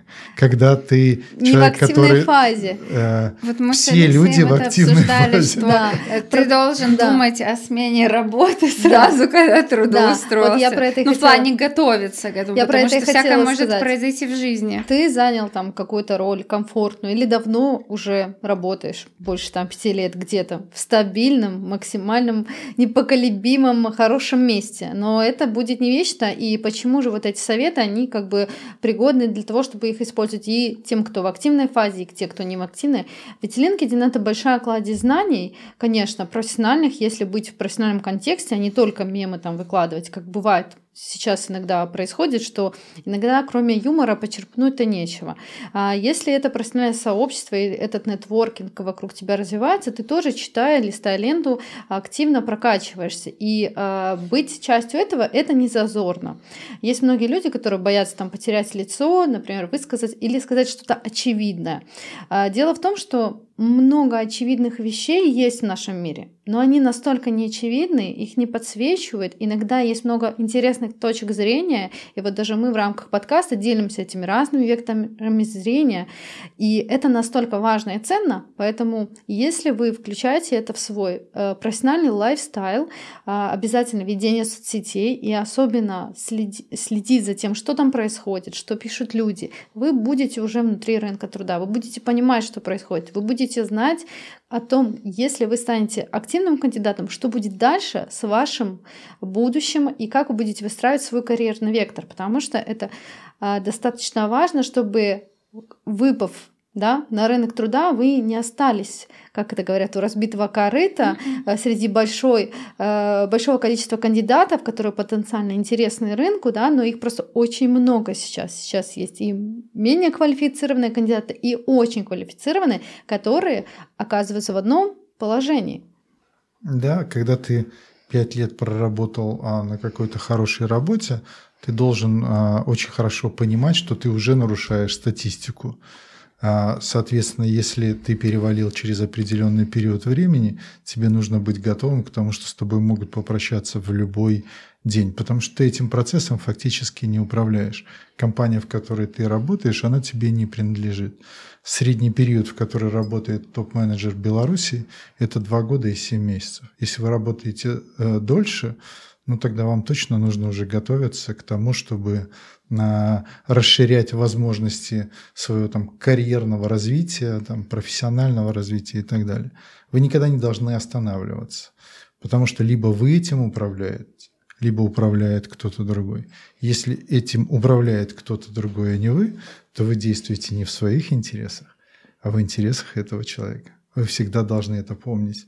Что бы вам ни рассказывали, что бы вам ни объясняли – когда вы идете к кому-то на работу, вы идете реализовывать чьи-то цели, задачи и мечты. Они сопрягаются в какой-то степени с вашими. Как Но... говорится, кто платит, тот заказывает Абсол... музыку. Абсолютно верно. Особенно если платит хорошо. Да. Ну, Можно что... и посадобль потанцевать. И я точно знаю, что э, каждый человек, который э, принимает офер, он должен задуматься о том, как он будет уходить с этого места работы и какое место будет следующим. Как в шахматной партии.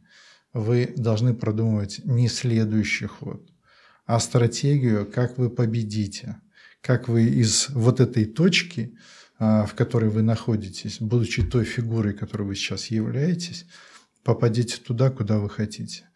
А когда вы не знаете, куда вы хотите попасть, то как бы неважно, куда вы идете и что вы делаете. Карьерный консультант нужен для того, чтобы задать вектор.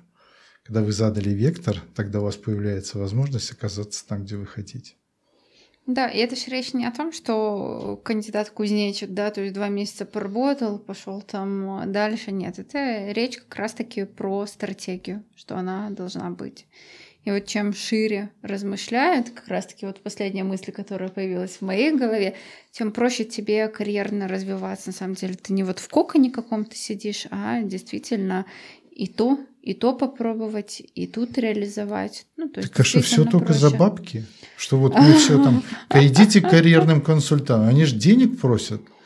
Причем чем эти там карьерные консультанты в LinkedIn раскручены, тем они тем э, больше, больше, больше денег они просят. Да. А стоит ли овчинка выделки? Вот. А, есть же другие варианты, да, как получить хорошую работу. Ладно, рассказываю бесплатный лайфхак. Гаси. Короче, э, мы все, как рекрутеры и HR, конечно же, знаем, что такое прямой поиск. Это те активные действия, которые направлены на то, чтобы ежедневно получать себе максимальную поисковую выдачу из всех э, из всего арсенала вакансий, тех самых, которые тебе нужны, и ежедневные их обновления. То же самое делает ну, с кандидатами. То же самое делает и кандидат. Его задача э, максимально сфокусироваться на активном поиске вакансий. Нельзя себе настроить так поисковую выдачу, чтобы каждый день смотреть, о, там все, откликнулся на все и буду ждать. Нет, э, каждый день на рынок труда появляется много интересных вакансий. Это не только жобборды, это, конечно же, телеграм-каналы. Это, конечно же, прямые рекомендации, когда вас могут порекомендовать, например, те же кадровые агентства, либо вас могут порекомендовать ваши друзья, HR и рекрутеры, либо и рекрутеры, с которыми у вас уже была хорошая, качественная коммуникация, либо интервью, несколько этапов вы прошли и оставили хороший след после этого, но, к сожалению, вам отказали. А, вот, э, например, еще э, можно использовать email маркетинг, рассылки, можно писать напрямую. Можно писать напрямую людям в LinkedIn, и я рекомендую вам еще посмотреть немного глубже. Не только писать HR и рекрутерам.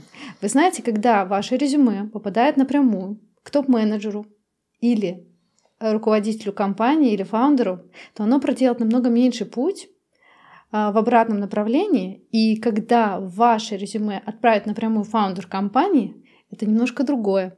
Вы сможете иметь небольшую такую фору, да, то есть, э, потому что у вас э, ваше резюме напрямую предоставил э, человек, который как раз-таки отвечает за найм, э, за фактически найм и принятие решений, кто же будет работать в этом бизнесе. И нельзя упускать такой шаг, например, напрямую отправить. В этом нет ничего зазорного. Да, возможно, вам кто-то не ответит, а да, кто-то скажет, хорошо, интересное резюме, я просто его перешлю в отдел персонала. Возможно, он даже его не откроет, но он сделает это действие, или даже вам не ответит, просто перешлет, но это э, немножко играет в другой сценарий, о котором да. вы никогда не думали. Это тоже лайфхак, который может вам сыграть такую классную да, да чтоб, чтобы находить этих людей, вам тоже достаточно... LinkedIn. Э, да, взял, купил там премиальный пакет какой-нибудь там э, Sales навигатор, да, отдал 100 евро за месяц и постучался к э, любому собственнику бизнеса, причем хочешь в Беларуси, хочешь в России, хочешь в Казахстане. Мне кажется, даже премиума э, классического достаточно да. для того, чтобы а, попробовать функционал в плане, если вы умеете искать и находить то, что вам надо, это очень важный скилл в жизни. Если на кону у тебя стоит э, там, от 30 до 100 тысяч долларов в год, то э, что ты делаешь для того, чтобы быстрее получить желаемое? Вот что такое заработная плата э, в 3000 долларов в месяц? Да? Это 150 долларов в день. То есть, если ты не купил подписку на, например, LinkedIn премиум, да, то ты для каких-то людей достучаться не можешь. Вот один день промедления тебе стоит 150 баксов. Все очень хорошо а, и понятно становится, когда ты простые арифметические действия начинаешь делать. Когда мы говорим про айтишки, то я всегда исхожу из того, что это ребята, которые очень хорошо умеют считать. Если вы хорошо умеете считать, тогда вы просто инвестируете там 100 а, баксов на то, чтобы купить премиальную подписку, и эта подписка позволяет вам достучаться до любого человека из 800 миллионов, которые есть в LinkedIn. Алексей, ну бывает же такой кейс, что человек может просто купить, произвести оплату, а дальше ничего не делать. Тут же все зависит от людей, которые могут и с какой-то минимальной форматой, форматом взаимодействия есть бесплатный, там доступ в LinkedIn, есть премиум, который стоит там дешевле, есть SES-навигатор, который стоит дороже. Тут все зависит от людей, как они будут действовать после того, как они получат эту возможность, потому что это это действительно возможность. Если я вам предлагаю больше сконцентрироваться на активности, да, вы должны понимать, что каждый день ваша задача получать новые вакансии, рассматривать их, откликаться, и дальше уже весь перечень тех действий, которые мы уже поговорили да. раньше. Да, то есть мы поговорили про сопроводительное письмо, про а, резюме и так далее. И э, именно ваши активные действия сокращают ваш вот этот путь, да, там, как сейчас он стал гораздо больше, шире, можно два года, ой, два года, два месяца искать Можно работу. и два года, всякое Можно бывает. и два года. Я, кстати, наверное, не зря так оговорилась, потому что многие люди попадают действительно в такую ситуацию, когда они ищут работу больше обычного. Действительно, больше обычного времени и не понимают, что происходит не так. Да, я вообще еще рекомендую, лично я тоже такую вещь у себя разработала, внедрила, таблица анализа поиска работы. То есть оно немножко энергозатратное, немножко может да. отнимать времени, но, например, благодаря этой таблице я могу провести аналитику того, что происходит, могу контролировать, кто дал мне ответы, дал ли мне HR, нужно ли мне идти вот на этот следующий шаг общаться с собственником бизнеса. Э, вот тоже такой инсайдер по аналитике. Мне показалось, что только там, ну, предположим, там из 50-60 компаний, где нет открытых позиций по направлению, только один рекрутер готов с вами пообщаться, чтобы э, установить нетворкинг еще и голосом. То есть другие там компании не видят смысла или там э, не идут на этот шаг. Это, конечно, спорный вопрос, должен ли рекрутер делать, потому что ему за это не платят, да, то есть у него есть позиции, он должен Но их закрывать. Рекрутеры... Но с другой стороны, у нас есть же и кадровый резерв, то есть это может да. быть стратегический ценный ресурс на а, будущее. Э, чаще всего рекрутер работает э, в условиях цейтнота с перезагрузкой. Ну, то есть у него всегда не хватает э, времени для того, чтобы да, не 100, 150, хорошо, э, да, хорошо и качественно делать свою работу. Кстати, Лерин лайфхак, я считаю, что он э, потрясающий. А вот, и если вы сможете ему следовать, то а, вы точно сможете работать проект-менеджером а, в любой IT-компании. Я бы, я бы не смог сделать так, как Лера. Ну да, она точно э, энерго и временно затратна. Еще же ты не можешь от балды писать какую-то информацию. Там да. э, должно быть максимально развернуто, потому что в первую очередь мы делаем это для себя. То есть, Конечно. да, я как кандидат делаю это для себя. Да. Соответственно, там должно максимально быть развернутое, да. понятное, чтобы ты пришел, открыл эту строчку и понял, по, э, было понимание, какая у тебя траектория взаимоотношения с той или иной компанией. Поэтому инструмент классный, но точно не э, каждый сможет его делать. Безусловно, и он позволяет вам думать, что вы всем этим управляете. Это очень здорово. Я, кстати, хотела добавить, и это хороший способ самому себе поставить KPI, если вы еще и на это способны, ну для того, чтобы провести аналитику ваших всех действий и понять, насколько результативно то или иное действие, и, возможно, сколько даже оно вам денег стоит, грубо говоря, или потерянных денег, или времени, вы сможете себе четко поставить таргеты, KPI и, и понять, какие действия вам стоит исключить. Допустим, если вы используете email-маркетинг, например, и только рассылаете резюме через почту, и вам мало кто отвечает, вы можете сразу да. убрать это, сконцентрироваться на более двух весомых вещах и их дальше пилить, пилить, пилить и находить то, что вам надо. Да.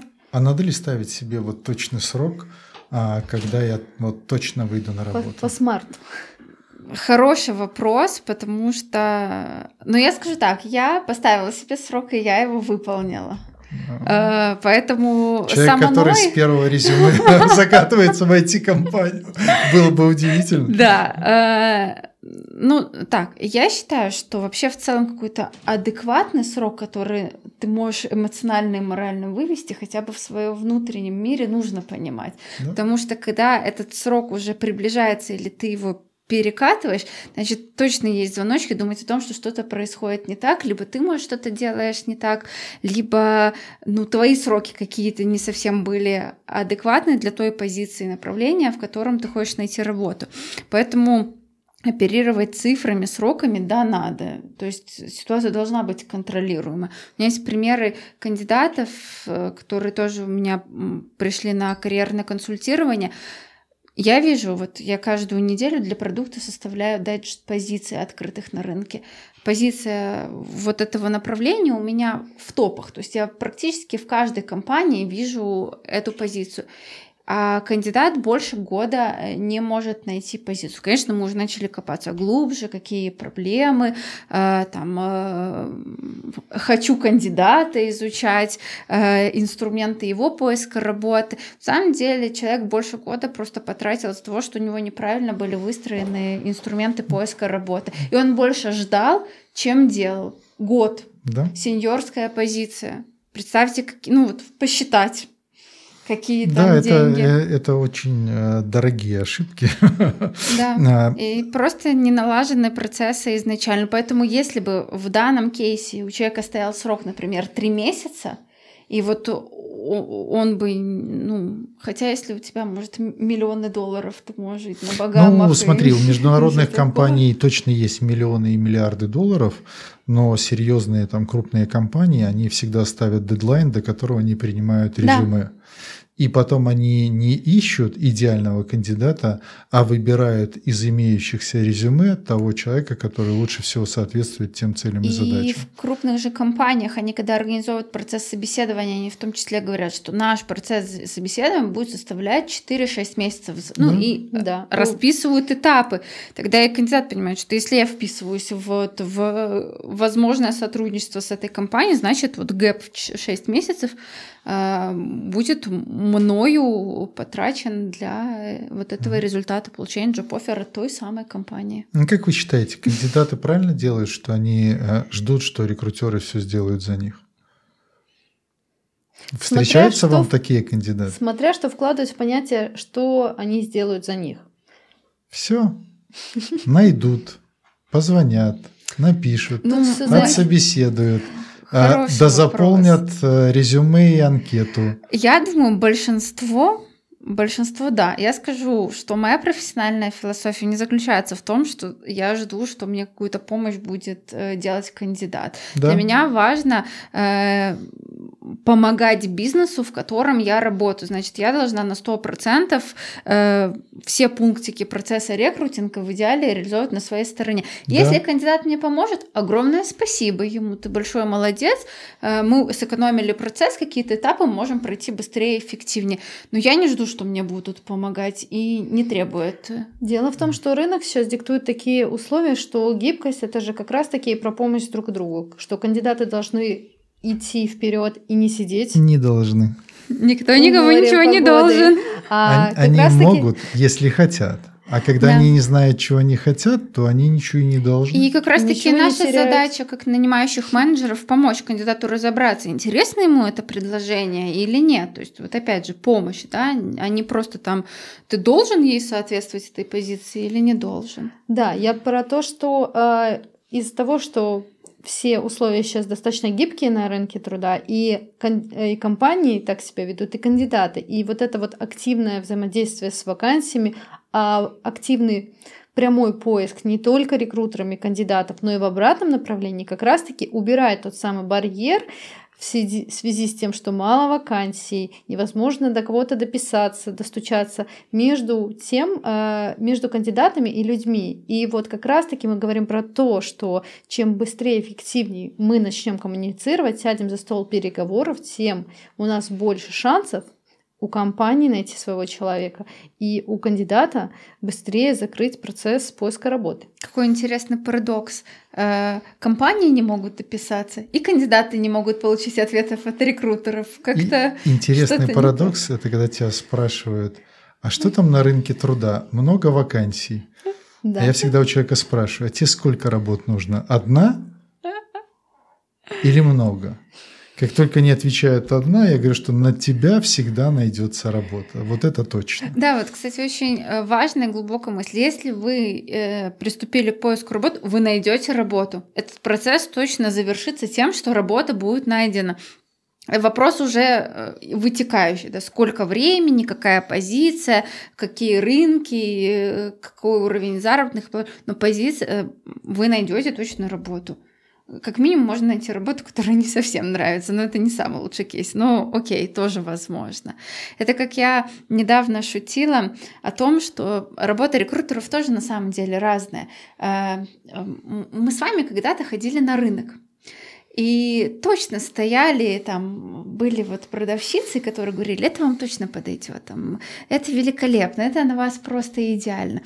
А, вот то же самое и в позиции э, рекрутера, я считаю, что вот я, например, как собственник бизнеса, буду очень благодарен рекрутеру, который не будет э, на меня навешивать ту одежду, которая мне не подходит. Да? Опять же, я плачу, я хочу получить хорошую одежду. Это к вопросу того, что рекрутер тоже не должен там быстро закрывать какие-то позиции. Да, любой ценой. Потому что у него есть KPI. Почему? Потому что это опасно для бизнеса, это стратегически э, важный специалист, рекрутер, HR для бизнеса он выбирает того самого кандидата, который поможет компании расти, развиваться и зарабатывать больше денег. Поэтому вот я очень импонирую тем рекрутерам, которые не как тети на рынке, которые заставляли меня в детстве мерить одежду и вот такие ощущения испытывать. Я за тех, которые действительно понимают, что эффективно нужно им бизнесу, и в том числе открыты честны кандидату. Это как раз-таки про ошибки, которые... Странные, да, примеры. Но... Нет, просто в, моем, в моем детстве у тебя был выбор. Или купить э, э, те туфли, которые были, или ходить босиком. Нет, вам повезло. У меня 46 размер, поэтому выбор такой, знаете, такой себе. Давайте поговорим про обратную сторону интервью, когда mm-hmm. уже кандидат, рекрутер, HR встречаются, а, а лучше еще и бизнес на встрече, офлайн, онлайн встречи и о том, какие вытекающие происходят из этого общения и диалога. А, много болей бывает у кандидата происходит, да, из-за того, что они касаются компании, как-то не так, им что-то не нравится, в итоге потом они не получают обратную связь. Почему происходит этот дисконнект? Да, потому что, мне кажется, это было всегда, э, и тут достаточно важно, а объяснить сейчас, э, какие ошибки происходят на стороне и кандидатов, и рекрутеров, и не самое э, благоприятное поведение рекрутеров и HR как аффектит, потому что э, было бы, конечно, хорошо, чтобы каждый HR и рекрутер работали над собой профессионально и знали свою профессиональную ценность, были неотъемлемой частью бизнеса, были причастны к бизнес-задачам и решали их на том уровне, который ты говорила, Лера, для того, чтобы сделать бизнес эффективным, классным. Да, да. Угу. да. И понимали бы, что деньги э, бизнеса, они не в тумбочке, и что собственник не, не подходит к этой тумбочке и не берет оттуда деньги, а все деньги находятся у некого клиента, а руководитель или там собственник бизнеса или там, ресурсный менеджер – это человек, который просто распределяет финансовые потоки, которые поступили а, от клиентов. Пока не забыл, лайфхак для тех, кто проходит онлайн-собеседование. Дорогие мои кандидаты – смотрите в камеру, когда разговариваете с э, интервьюером на собеседовании. Потому что когда вот это вот, это вот очень серьезно да, убивает. и помните, что в ваших любые, очках все отражается. Любые коммуникации, да, и да, второй экран, да, и подсказки и так далее и тому подобное. Да. Э, если говорить про фидбэк э, от рекрутера, то я думаю, что его там по, по трем основным причинам не, не могут дождаться кандидаты. А, первое, как я уже говорил, мы работаем а, с высокой загрузкой. Я считаю, что в белорусском бизнесе а, недоукомплектованность HR, и, HR и рекрутерами, и все это идет из той некой советской модели, где э, на 300 человек должен был быть э, один кадровик. Да. В этой советской модели мы давно не живем, но тем не менее квадратно-гнездовым способом считаем, сколько у нас должно быть HR. Забывая о том, что функция HR – это не только привлечь, но еще и удерживать. А помимо этих двух функций у HR еще есть функции там, мотивировать, развивать, формировать кадровый резерв и так далее и тому подобное. Соответственно, первое – это а, высокая загруженность. Второе – это а, недостаточная компетентность и непонимание, что из этого колодца придется напиться в обязательном порядке через год или через два. Рынок труда в Беларуси очень бутиковый, и тот факт, что там сегодня и сейчас тебе человек не подходит, не означает, что ты с ним через 2-3 года не встретишься, когда он будет уже там сеньористым парнем, да, или э, девчонкой, которая руководит каким-то структурным подразделением. А когда ты станешь таким мастодонтом, как я, то ты поймешь, что ты можешь встретиться с директором бизнеса, через 5 лет, а через 10 лет собственником бизнеса, который придет для того, чтобы нанять тебя для реализации своих-то бизнес-задач. Ну и еще важная вещь. Ни у кого из рекрутеров, практически ни у кого из рекрутеров должностной инструкции не написано, что он должен давать обратную связь кандидатам. Дорогие мои руководители – напишите рекрутеру в должностную инструкцию, что он обязан дать обратную связь любому кандидату. И требуйте. потому что вы не можете требовать ничего, что находится вне рамок должностной инструкции. Конечно же, это же э, след именно HR-бренда, который оставляет своим... Репутационные а, риски. Репутационные да. риски. И дело в том, что я бы сказала такую очень важную фундаментальную вещь, вещь рекрутерам и HR. Не обещайте золотых гор, если вы их не можете выполнить. Говорите все честно и открыто, если вы э, можете, э, там, например, э, так склад, складываются обстоятельства, что, скорее всего, э, обратная связь не поступит, то изначально на первом, периоде, э, первом этапе напишите о том, что в случае какого-то положительного решения, в случае, если мы будем заинтересованы, в случае, если мы примем решение, мы свяжемся с вами. Не э, используйте как раз-таки вот эти самые приемы коммуникации, которые помогут э, защитить в первую очередь ваш бренд, в котором вы работаете, компанию, бизнес, и как раз-таки оставить вот этот приятный, благополучный след, и на вас никто не будет точить зуб.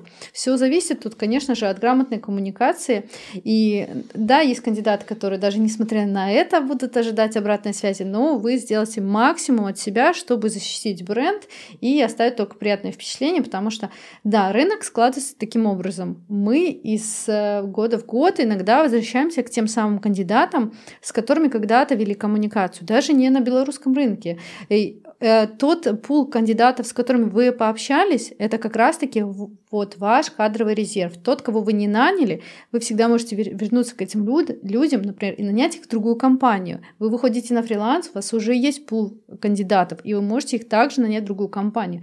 Поэтому ваши кандидаты — это ваш такой немножко золото. Многие э, фриланс-рекрутеры как раз-таки на этом и активно зарабатывают, имея хорошие выстроенные связи да. с кандидатами, с компаниями, с бизнесом, для того, чтобы соединять объединять их. Угу. И как раз-таки это та модель, которая помогает зарабатывать а, людям, которые работают и а, там на фрилансе, в кадровых агентствах и там в более широких компаниях, да, есть сейчас автоматизированные системы, которые помогают в онлайн формате уже вам быстро найти из базы данных кандидатов, но не, не об этом сейчас. Поэтому э, делайте на этом акцент, поэтому не обижайте кандидатов. Это наше все. Лера, всем надо давать фидбэк развернутый. Да, Э, миллион из миллиона ноль э, неотвеченных, э, точнее, как всегда даю обратную связь, ноль ситуаций, когда не давала обратную связь. Прям горжусь этим. Это реально очень важно и для личной репутации, и для репутации бизнеса, в котором работаешь. И еще, если позволите, по более интервью, Боль, которую я ощущала, когда проводила интервью, проходила собеседование, это уровень подготовки. То есть уровень подготовки кандидатов к собеседованиям, уровень подготовки компаний, в том числе к собеседованиям. То есть э, действительно, ну, если, например, в году 19-20 уровень подготовки кандидатов не сильно требовался, да, нанимающий менеджер такие, я сейчас тебе все расскажу про компанию, продам тебе за позицию, не волнуйся, ну, потому что конкуренция, да, рынок кандидатов, все дела. А сейчас же, так как, повторюсь, уже конкуренция другая, опять же, конъюнктура рынка другая, уровень подготовки кандидатов вырос, они изучают информацию о компании, они готовят списки своих вопросов, они задают эти вопросы, они достаточно, ну, не большинство, но знают, чего они хотят от компании, что они могут дать, то есть вот такими виш-листами приходят, насколько это возможно. И то же самое компания, да, и когда одна из сторон не подготовлена, это прям чувствуется в переговорном процессе, потому что если подготовился кандидат, не подготовилась компания, выигрышной позиции кандидата. Он mm-hmm. может э, достаточно четко транслировать свои условия и там, э, быть в более сильной и защищенной позиции.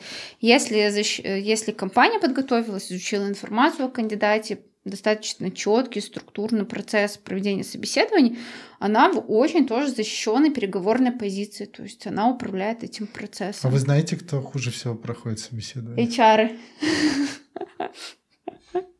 Потому что оказаться, конечно, да, здесь да. есть такая тема, что э, быть э, на стороне э, того, кто собеседует, и быть на стороне кого собеседует, это абсолютно Потому что все начинается разные... с того, что ты начинаешь оценивать процесс э, э, интервью и как бы он был бы построен, например, по твой, по-твоему или там в компании, где бы ты управляла этим процессом, и начинаешь замечать эти ошибки, и уже с первых пяти минут понимаешь, хотел бы ты часть, стать частью этого процесса или нет? Ну, мне кажется, не только в этом проблема. Проблема в том, что э, есть огромная проблема с самопрезентацией, упаковкой своего профессионального опыта и экспертизы. Она есть у да. любого, но, наверное, и собственники бизнеса, и нанимающие стороны от HR ожидают это в хорошем состоянии, потому что, ну, как бы они должны знать, как это требовать. надо. Это, да, это требовать. Не, ожидать, надо требовать. Требовать. Ну, HR это тот, кто продает компанию. Да. Вот это вот такой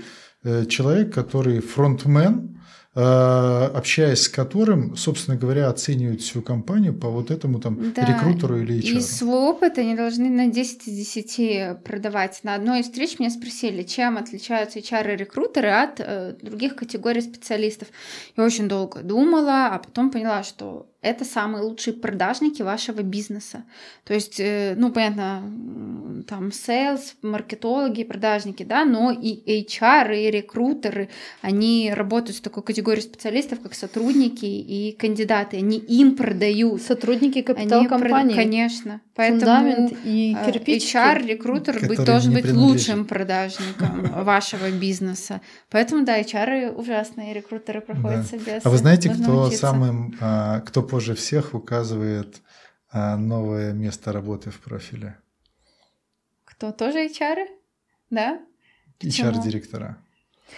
Потому что им сначала Мысль, нужно которая устояться. утром сегодня у меня тоже закралась, когда я это сделаю. Э, с момента выхода в компанию, правильно я поняла? Да, да, да. Потому да. что тут очень важно э, удержаться на плаву и не потерять Мне кажется, лицо. это актуально для многих топовых позиций, потому да. что когда ты приходишь в новый бизнес, ты в очень уязвимой позиции, ты такой как маленький э, этот э, маленькая птичка. Зачем такая. ты идешь туда, где ты в уязвимой позиции? Ну хороший вопрос, но в любом случае ты же заходишь в компанию, это новая среда, это новые люди, вопрос авторитета и прочее. Мне кажется, что для ты заходишь топов... в троллейбус, это всегда новые люди, понимаешь?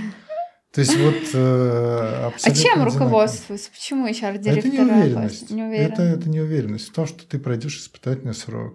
То есть просто не, не проговаривай. Как репутационно это, да, на Абсолютно твой бренд верно. повлияет. Да, ты спрашиваешь, и куда ты идешь, люди просто не говорят. И э, эти люди называются HR-директор. Прям вообще считали, я могу вам так сказать. у тебя есть возможность Я в переломить, переломить эту ситуацию, да, потому что все гордятся, да, вот э, в массе своей люди, когда они выходят на новое место работы, то исходишь из того, что это люди, которые получили то, что они хотели. Да, а иначе согласна. какой смысл выходить, да, вот на, на это место работы? Если ты куда-то идешь, то ты, ну, гордишься этим. Абсолютно ты согласна. принадлежность а, к тому, куда ты хотел попасть. Это здорово. Да, полностью согласна.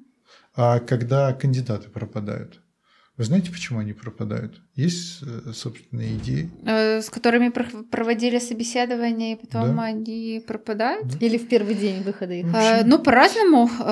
Некоторые могут уже принять предложение и работать, и ты такой у них как запятая на всякий пожарный. Такое в практике встречала.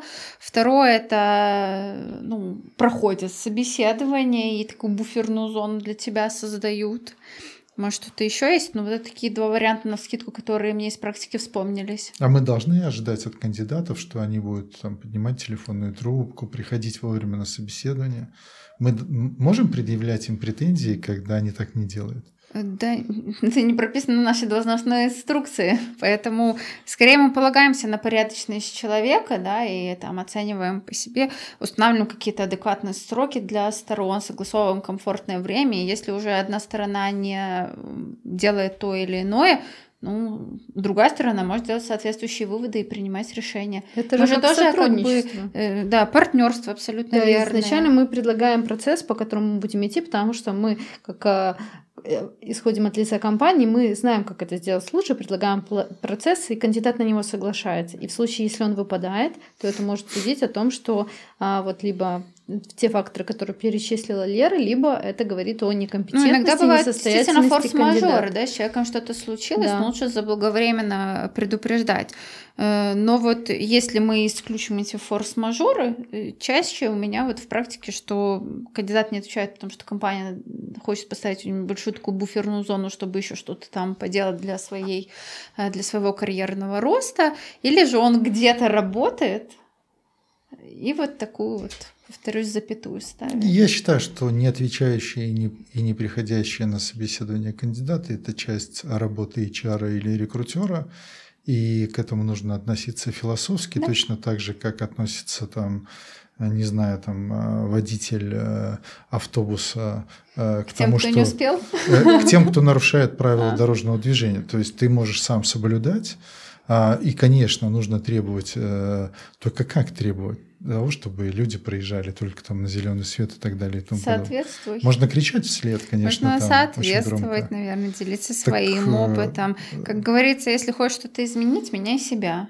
Да, э, есть... Смотрите, это же самый лучший э, критерий оценки кандидата. Вот кандидат не пришел на собес, да, ты очень быстро его оценил. Да. Это же вот потрясающий инструмент. Это лучшая линейка. Тебе как-то не так ответили.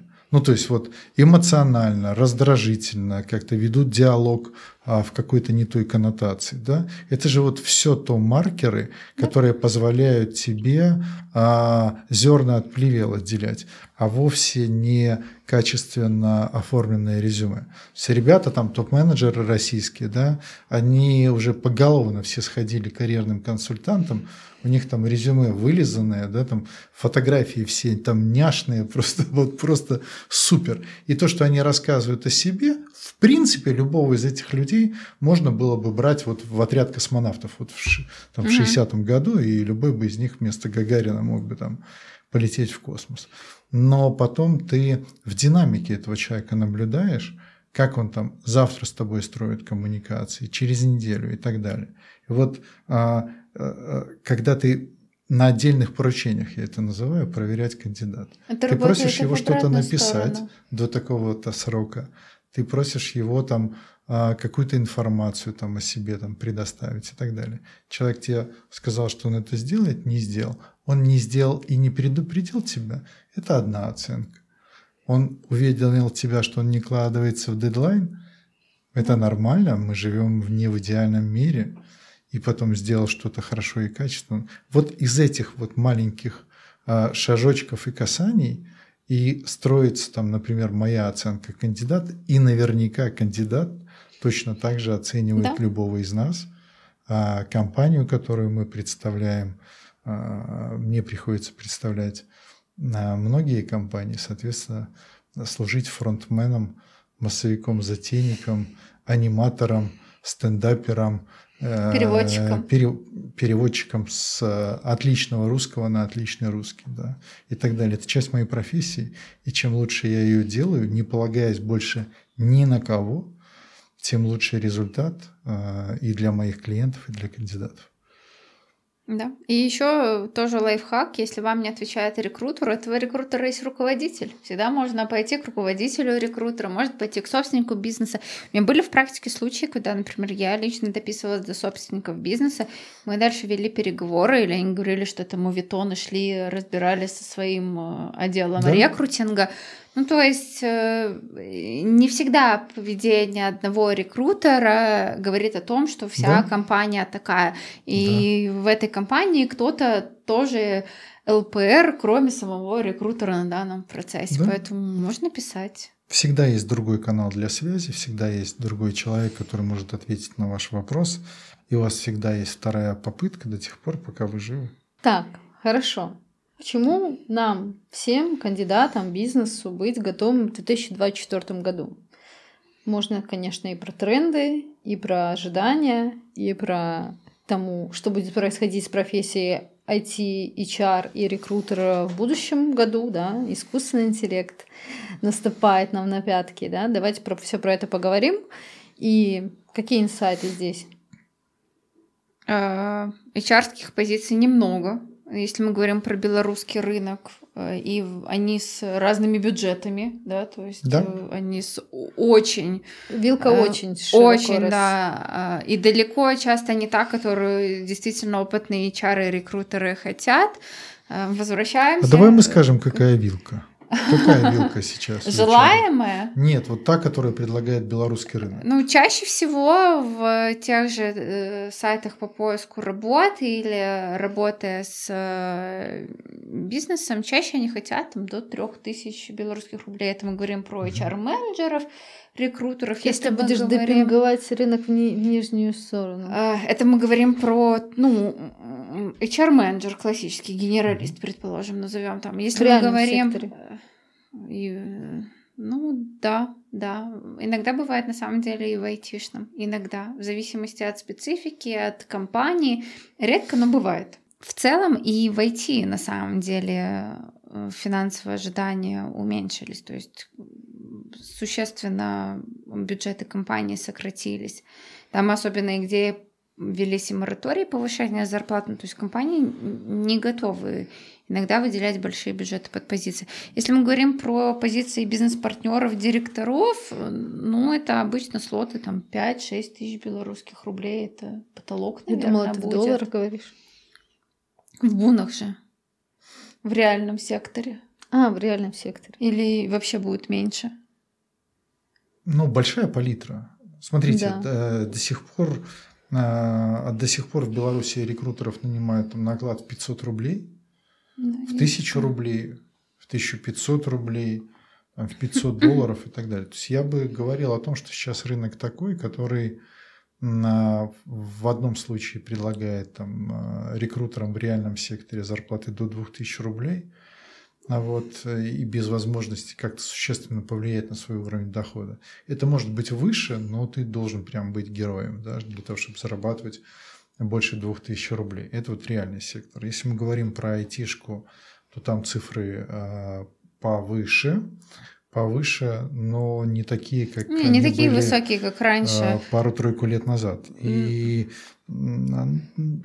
ну, много лет IT-компании заливали деньгами собственную там неэффективность. Да? Тем, что а, продавали на одном рынке, а покупали на, на другом. Срезали жирок, и произошла вот это как раз таки Нет, просадка. они начали конкурировать. Они начали конкурировать там за людей, за клиентов, точно так же, как в реальном секторе и столкнулись с тем, что, а, оказывается, есть компании, в которых бизнес-процессы налажены гораздо лучше, а, чем в IT. Это, например, дистрибьюторские компании или э, банковский Банки. сектор, или крупные розничные сети, потому что они никогда не имели такого уровня маржинальности, какой был у айтишных компаний, которые работали на международные рынки.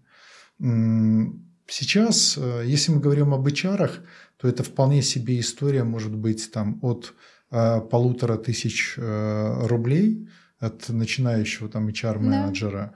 До заработной платы примерно там э, в 5-7 тысяч долларов у высококвалифицированных директоров по персоналу из крупных компаний. То есть вот такая вилка. То есть она, она очень широкая, эта вилка, от 500 фактически там до 5000 долларов. Но когда мне говорят, что в Беларуси невозможно зарабатывать, это не так. Э, э, в этом году для своих клиентов привлекал людей на зарплаты там условно там 2-3 тысячи долларов там. Все вот очень зависит от контекста. Вот э, эта палитра как раз-таки играет от контекста бизнеса, где он сейчас находится, как он развивается, что будет происходить с ним дальше и о том, э, сколько у него денег есть и сколько он планирует заработать. Есть еще одна проблема, что компании не проводят аналитику заработных плат. Они да. только делают по бюджетам, которые они с назовем так, моральной своей Мы стороны готовы, да, Мы готовы выделить. И когда ты видишь там в том же реальном секторе экономики руководящую позицию зарплаты полторы тысячи бунов, мне из сферы IT кажется, ну как? Там же на самом деле объем работы же тоже колоссальный. Ну, ну почему такие бюджеты? И вот э, опять же, возвращаясь, у компании есть возможность получать э, аналитику и срез по рынку, по вот э, э, сфере, в которой она находится, а, обращаясь в соответствующие консалтинговые компании. Это делается очень качественно делается. И тогда есть возможность у HR-департамент планировать бюджеты, у собственников бизнеса планировать бюджеты, понимать, что есть адекватная сумма, что не есть адекватная сумма. Поэтому, когда я вижу компании, которые говорят, на какую сумму вы претендуете, ты с потолка говоришь там какую-то цену, да, и вот с ощущением а, а, ну, закрадывается, да, обычно у кандидатов мысль, а, а какой вообще бюджет у компании? Да, мне вроде бы нравится позиция там, а какой вообще бюджет в компании? И на этот вопрос компании не отвечают, потому что сами могут не знать, какой вообще mm-hmm. у них бюджет. Ну да, сейчас кандидаты тоже, как и всегда, должны обязательно присматриваться к тому, э, все-таки какую э, рынок труда диктует вилку, например, сколько выставляют э, кандидаты труда, кандидаты труда. Кандидаты на рынке труда по своим позициям, да, то есть и как бы зачастую ты проводишь исследования для того, чтобы придерживаться, да, и у тебя тоже есть своя какая-то внутренняя вилка, ты либо ее повышаешь, либо ты как бы опускаешься, немножко проседаешь с учетом того, что возможно, это когда-то она растет, да, и там как-то быть в рынке для того, чтобы тоже свой вот этот период э, поиска работы не был какой-то э, длинной дистанции, на которой ты уже выдохнешься и при, при этом ничего не найдешь. Да, важно помнить, что есть иллюзия, что человек чем больше работает, чем профессиональнее становится, тем выше у него заработная плата. Это иллюзия, и это нигде не так. То есть, когда ты переходишь там определенный там барьер, если ты не растешь в должности, не растешь в объемах бизнеса, твоя заработная плата не растет. Если тебе 45, а, то если ты не растешь в, а, в иерархии, то ты будешь с каждым годом зарабатывать меньше. Да. Это вот а, объективная реальность. Другое дело, что иногда ты за те же деньги можешь делать гораздо меньше объем работы. Вот это тоже там надо смотреть. Надо смотреть не сколько тебе платят или предлагают, а что тебе нужно делать за эти деньги. Если ты приходишь на работу, на которой тебе платят тысячу рублей, но ты можешь э, целый день проходить, завернувшись шаль с литровой кружкой чая э, и обсуждая с, э, с подругами там сериалы и перипетии там, прошлого дня или проводить все это время в курилке, то тебе переплачивают а иногда ты зарабатываешь 5 там, или 7 тысяч долларов, но у тебя нет, у тебя нет одной минуты между метапами, да, да пожить ты, эту жизнь. А, я видел, как IT-директор а, в процессе одного из собеседований поменял четверо наушников. Вот он был настолько готовым человеком, что он э, проводные, беспроводные, потом еще какие-то, да, которые садились, отваливались, не сопрягались и так далее. О чем это говорит? Что это человек, который играет в длинную, очень много работает и готов к любым э, перипетиям и так далее. А в онлайне важен что? Качественный звук. Качественный звук. Ты должен быть видео. услышан. Как только ты начинаешь подхрюкивать на собеседовании, никто тебя там обычно всерьез не воспринимает. Вот один из э, кандидатов не получил э, работу у клиента, потому что вот э, собеседующий вот топ-менеджер, он ехал по трассе. И в отдельных моментах, да, там пропадала связь. Угу. Человек переспрашивал по нескольку раз, на один и тот же вопрос, потому что он его не расслышал. Дискомфорт, а когда тебя ты, когда тебя второй, третий раз там начинают переспрашивать, тебя начинает это там раздражать или подбешивать. Вот так э, там замечательный парень не получил очень хорошую работу, к сожалению. Поэтому коллеги должны стараться свои процессы. Нет нюансов. Вот э, нет, нет нет каких-то мелочей, которые бы не влияли на найм. Это э, я всегда говорю, что собеседование – это кастинг на определенную роль. А на определенную роль в сериале первого сезона, которого вы ну, вот, не видели. То есть вы приходите и номинируетесь на какую-то роль, да, там, то ли на роль генерального директора или на роль тим-лида и на роль проект-менеджера. Вы должны выглядеть как проект-менеджер, mm-hmm. говорить как проект-менеджер, звучать и рассуждать на темы, которые там, собственно говоря, должен обсуждать в процессе этого сериала проект-менеджер. Если чему-то а, а, вы не соответствуете, то есть это не конгруентно то, что люди видят и слышат, то велика вероятность, а, что вы не получите эту работу. Не потому, что вы плохой кандидат, а потому что вы остались непонятыми. Потому что были те люди, которые сыграли роль проекта, а, используя все те известные и понятные паттерны, которые сказали человеку, который вообще может в айтишке ничего не понимает. Это точно он. Да. И еще, кстати, хотелось бы, чтобы и позиция рекрутеров и HR потихонечку тоже начала трансформироваться на что-то более серьезное. Ну, то есть, чтобы э, действительно HR и рекрутеры становились стратегической единицей бизнеса, влияли на бизнес с помощью HR-инструментов, да, чтобы интересовало не только открывать э, э, резюме на платформах, но и какие-то другие истории. Слушай, ну тогда надо развиваться в других направлениях. То да. есть ты должен не э, читать книжки о том, как там проективные интервью проводить или там 50 угу. лучших вопросов, да. которые можно задать на собеседовании. Да. Ты должен научиться разбираться в продажах, в маркетинге, Смотреть финансах. бизнеса. Да. Абсолютно верно. То Особенно есть... понимать те бизнес-задачи, прости, да. а, о том, какие бизнес-задачи решает твой бизнес и да. какую роль ты в этом играешь. Да. Что тобой можно делать как инструментом бизнеса? То есть а, что может бизнес а, тобой сделать для того, чтобы получить необходимый финансовый результат. А чаще всего, ну, подавляющее большинство там э, HR, ну, рекрутеров тем более, они не понимают, какую задачу они решают для бизнеса. И это про обратную связь от нанимающих менеджеров их рекрутерам. Вы просто обязаны объяснять людям, а не просто там написать какой-то портрет человека, который там мальчик, девочка, возраст, образование, да. да, там и задачи и требования, какой должен быть опыт. Вы должны объяснить, а, какую функцию, какую задачу главную, первостепенную должен выполнять этот человек, какую роль он играет в компании, с кем он сопрягается – и как от его работы зависит весь ваш бизнес. Если рекрутер или HR этого не понимает, то он все равно ну, как бы бредет во тьме. Он все равно не понимает, какую задачу он решает. Он там просто картинки, у него резюме это как картинка. Угу. Что бы он ни читал, чтобы он не приносил, чтобы он не рекомендовал, он не понимает, какую роль это а, оказывает на бизнес в целом.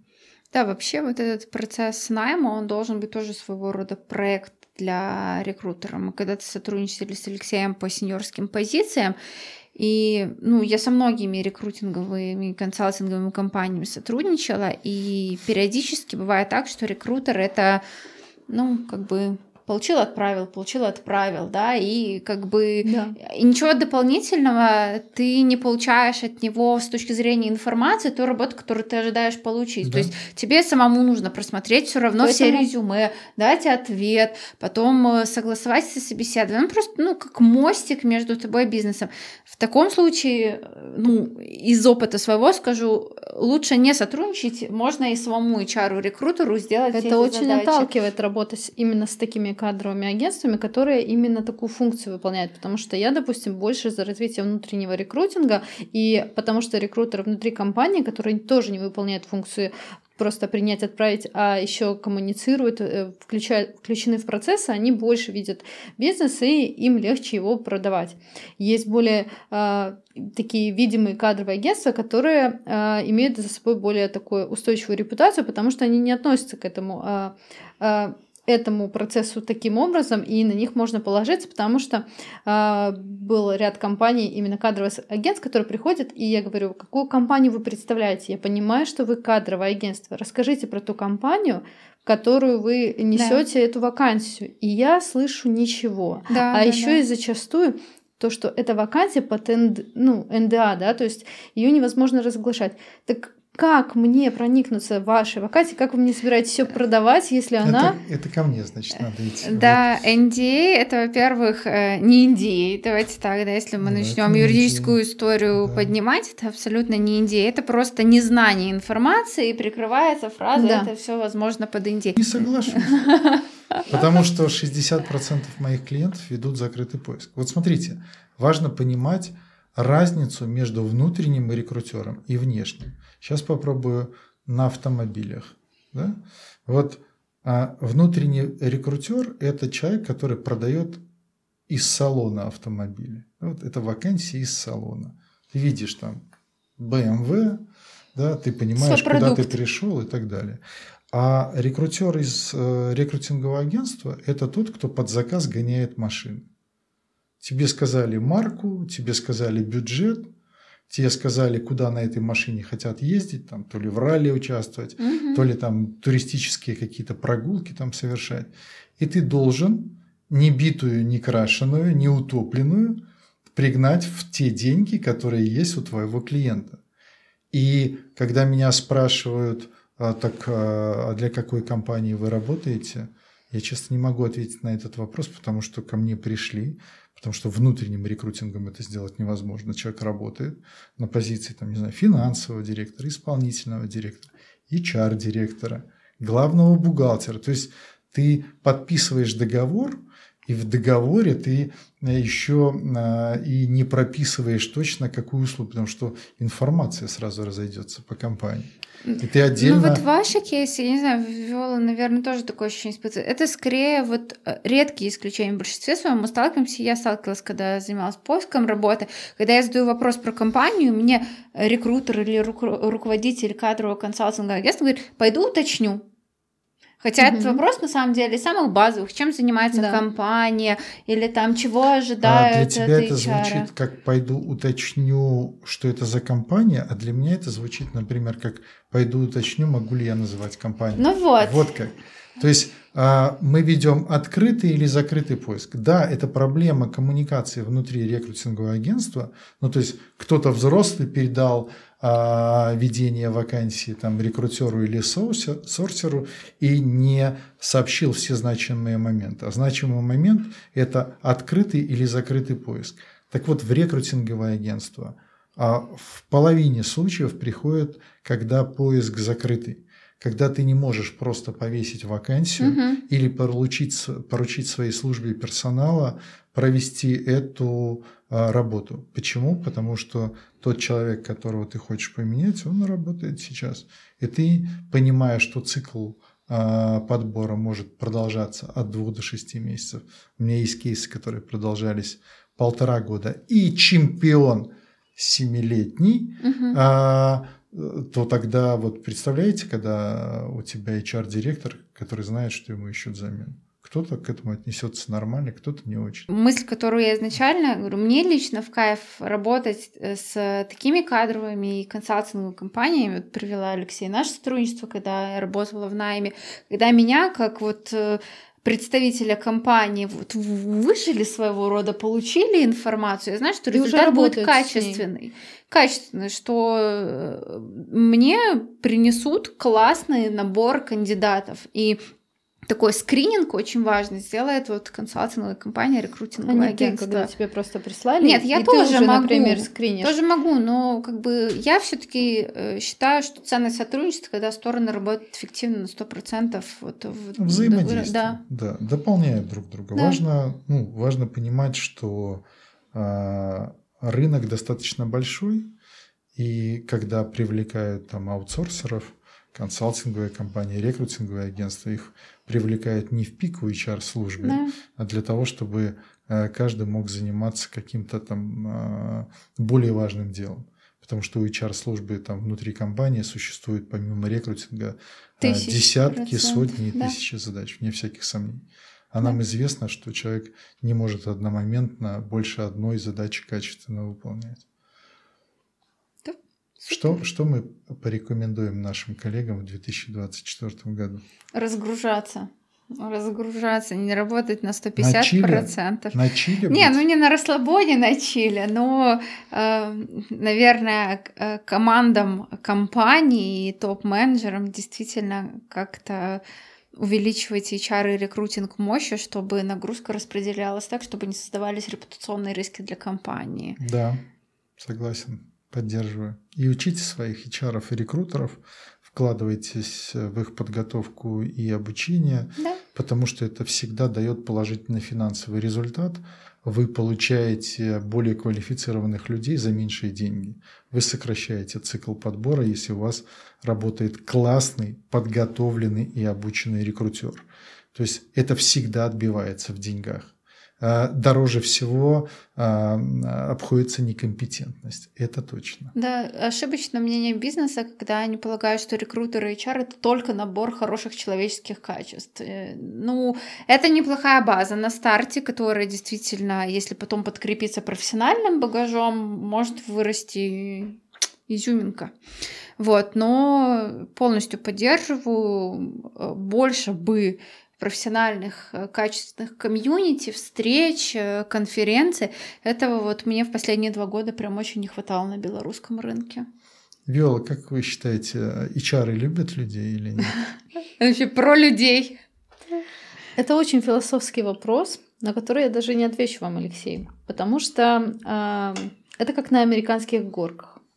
И то окружение, которое тебя окружает, э, это твои и бизнес-коллеги, и твои э, и кандидаты, и сотрудники, с которыми ты взаимодействуешь, они всегда бок о бок с тобой по разные э, стороны процессов и ситуаций жизненных, мировых, бизнес, бизнесовых, все, что происходит. И в любой момент времени ты можешь отвечать на этот вопрос по-разному. А, я, конечно, придерживаюсь к тому, что а, HR — это те люди, которые должны больше э, быть с заботой о людях и с заботой о том, чтобы время, деньги а, людей, которые управляют бизнесом и которые входят в него и осуществляют задачи, происходило более эффективно, комфортно. Именно про вот это. У меня есть ответ на ваш вопрос. Давай. За деньги, да. За деньги, да. За деньги, да. Да, тогда я тоже. Любовь дороже, чем деньги.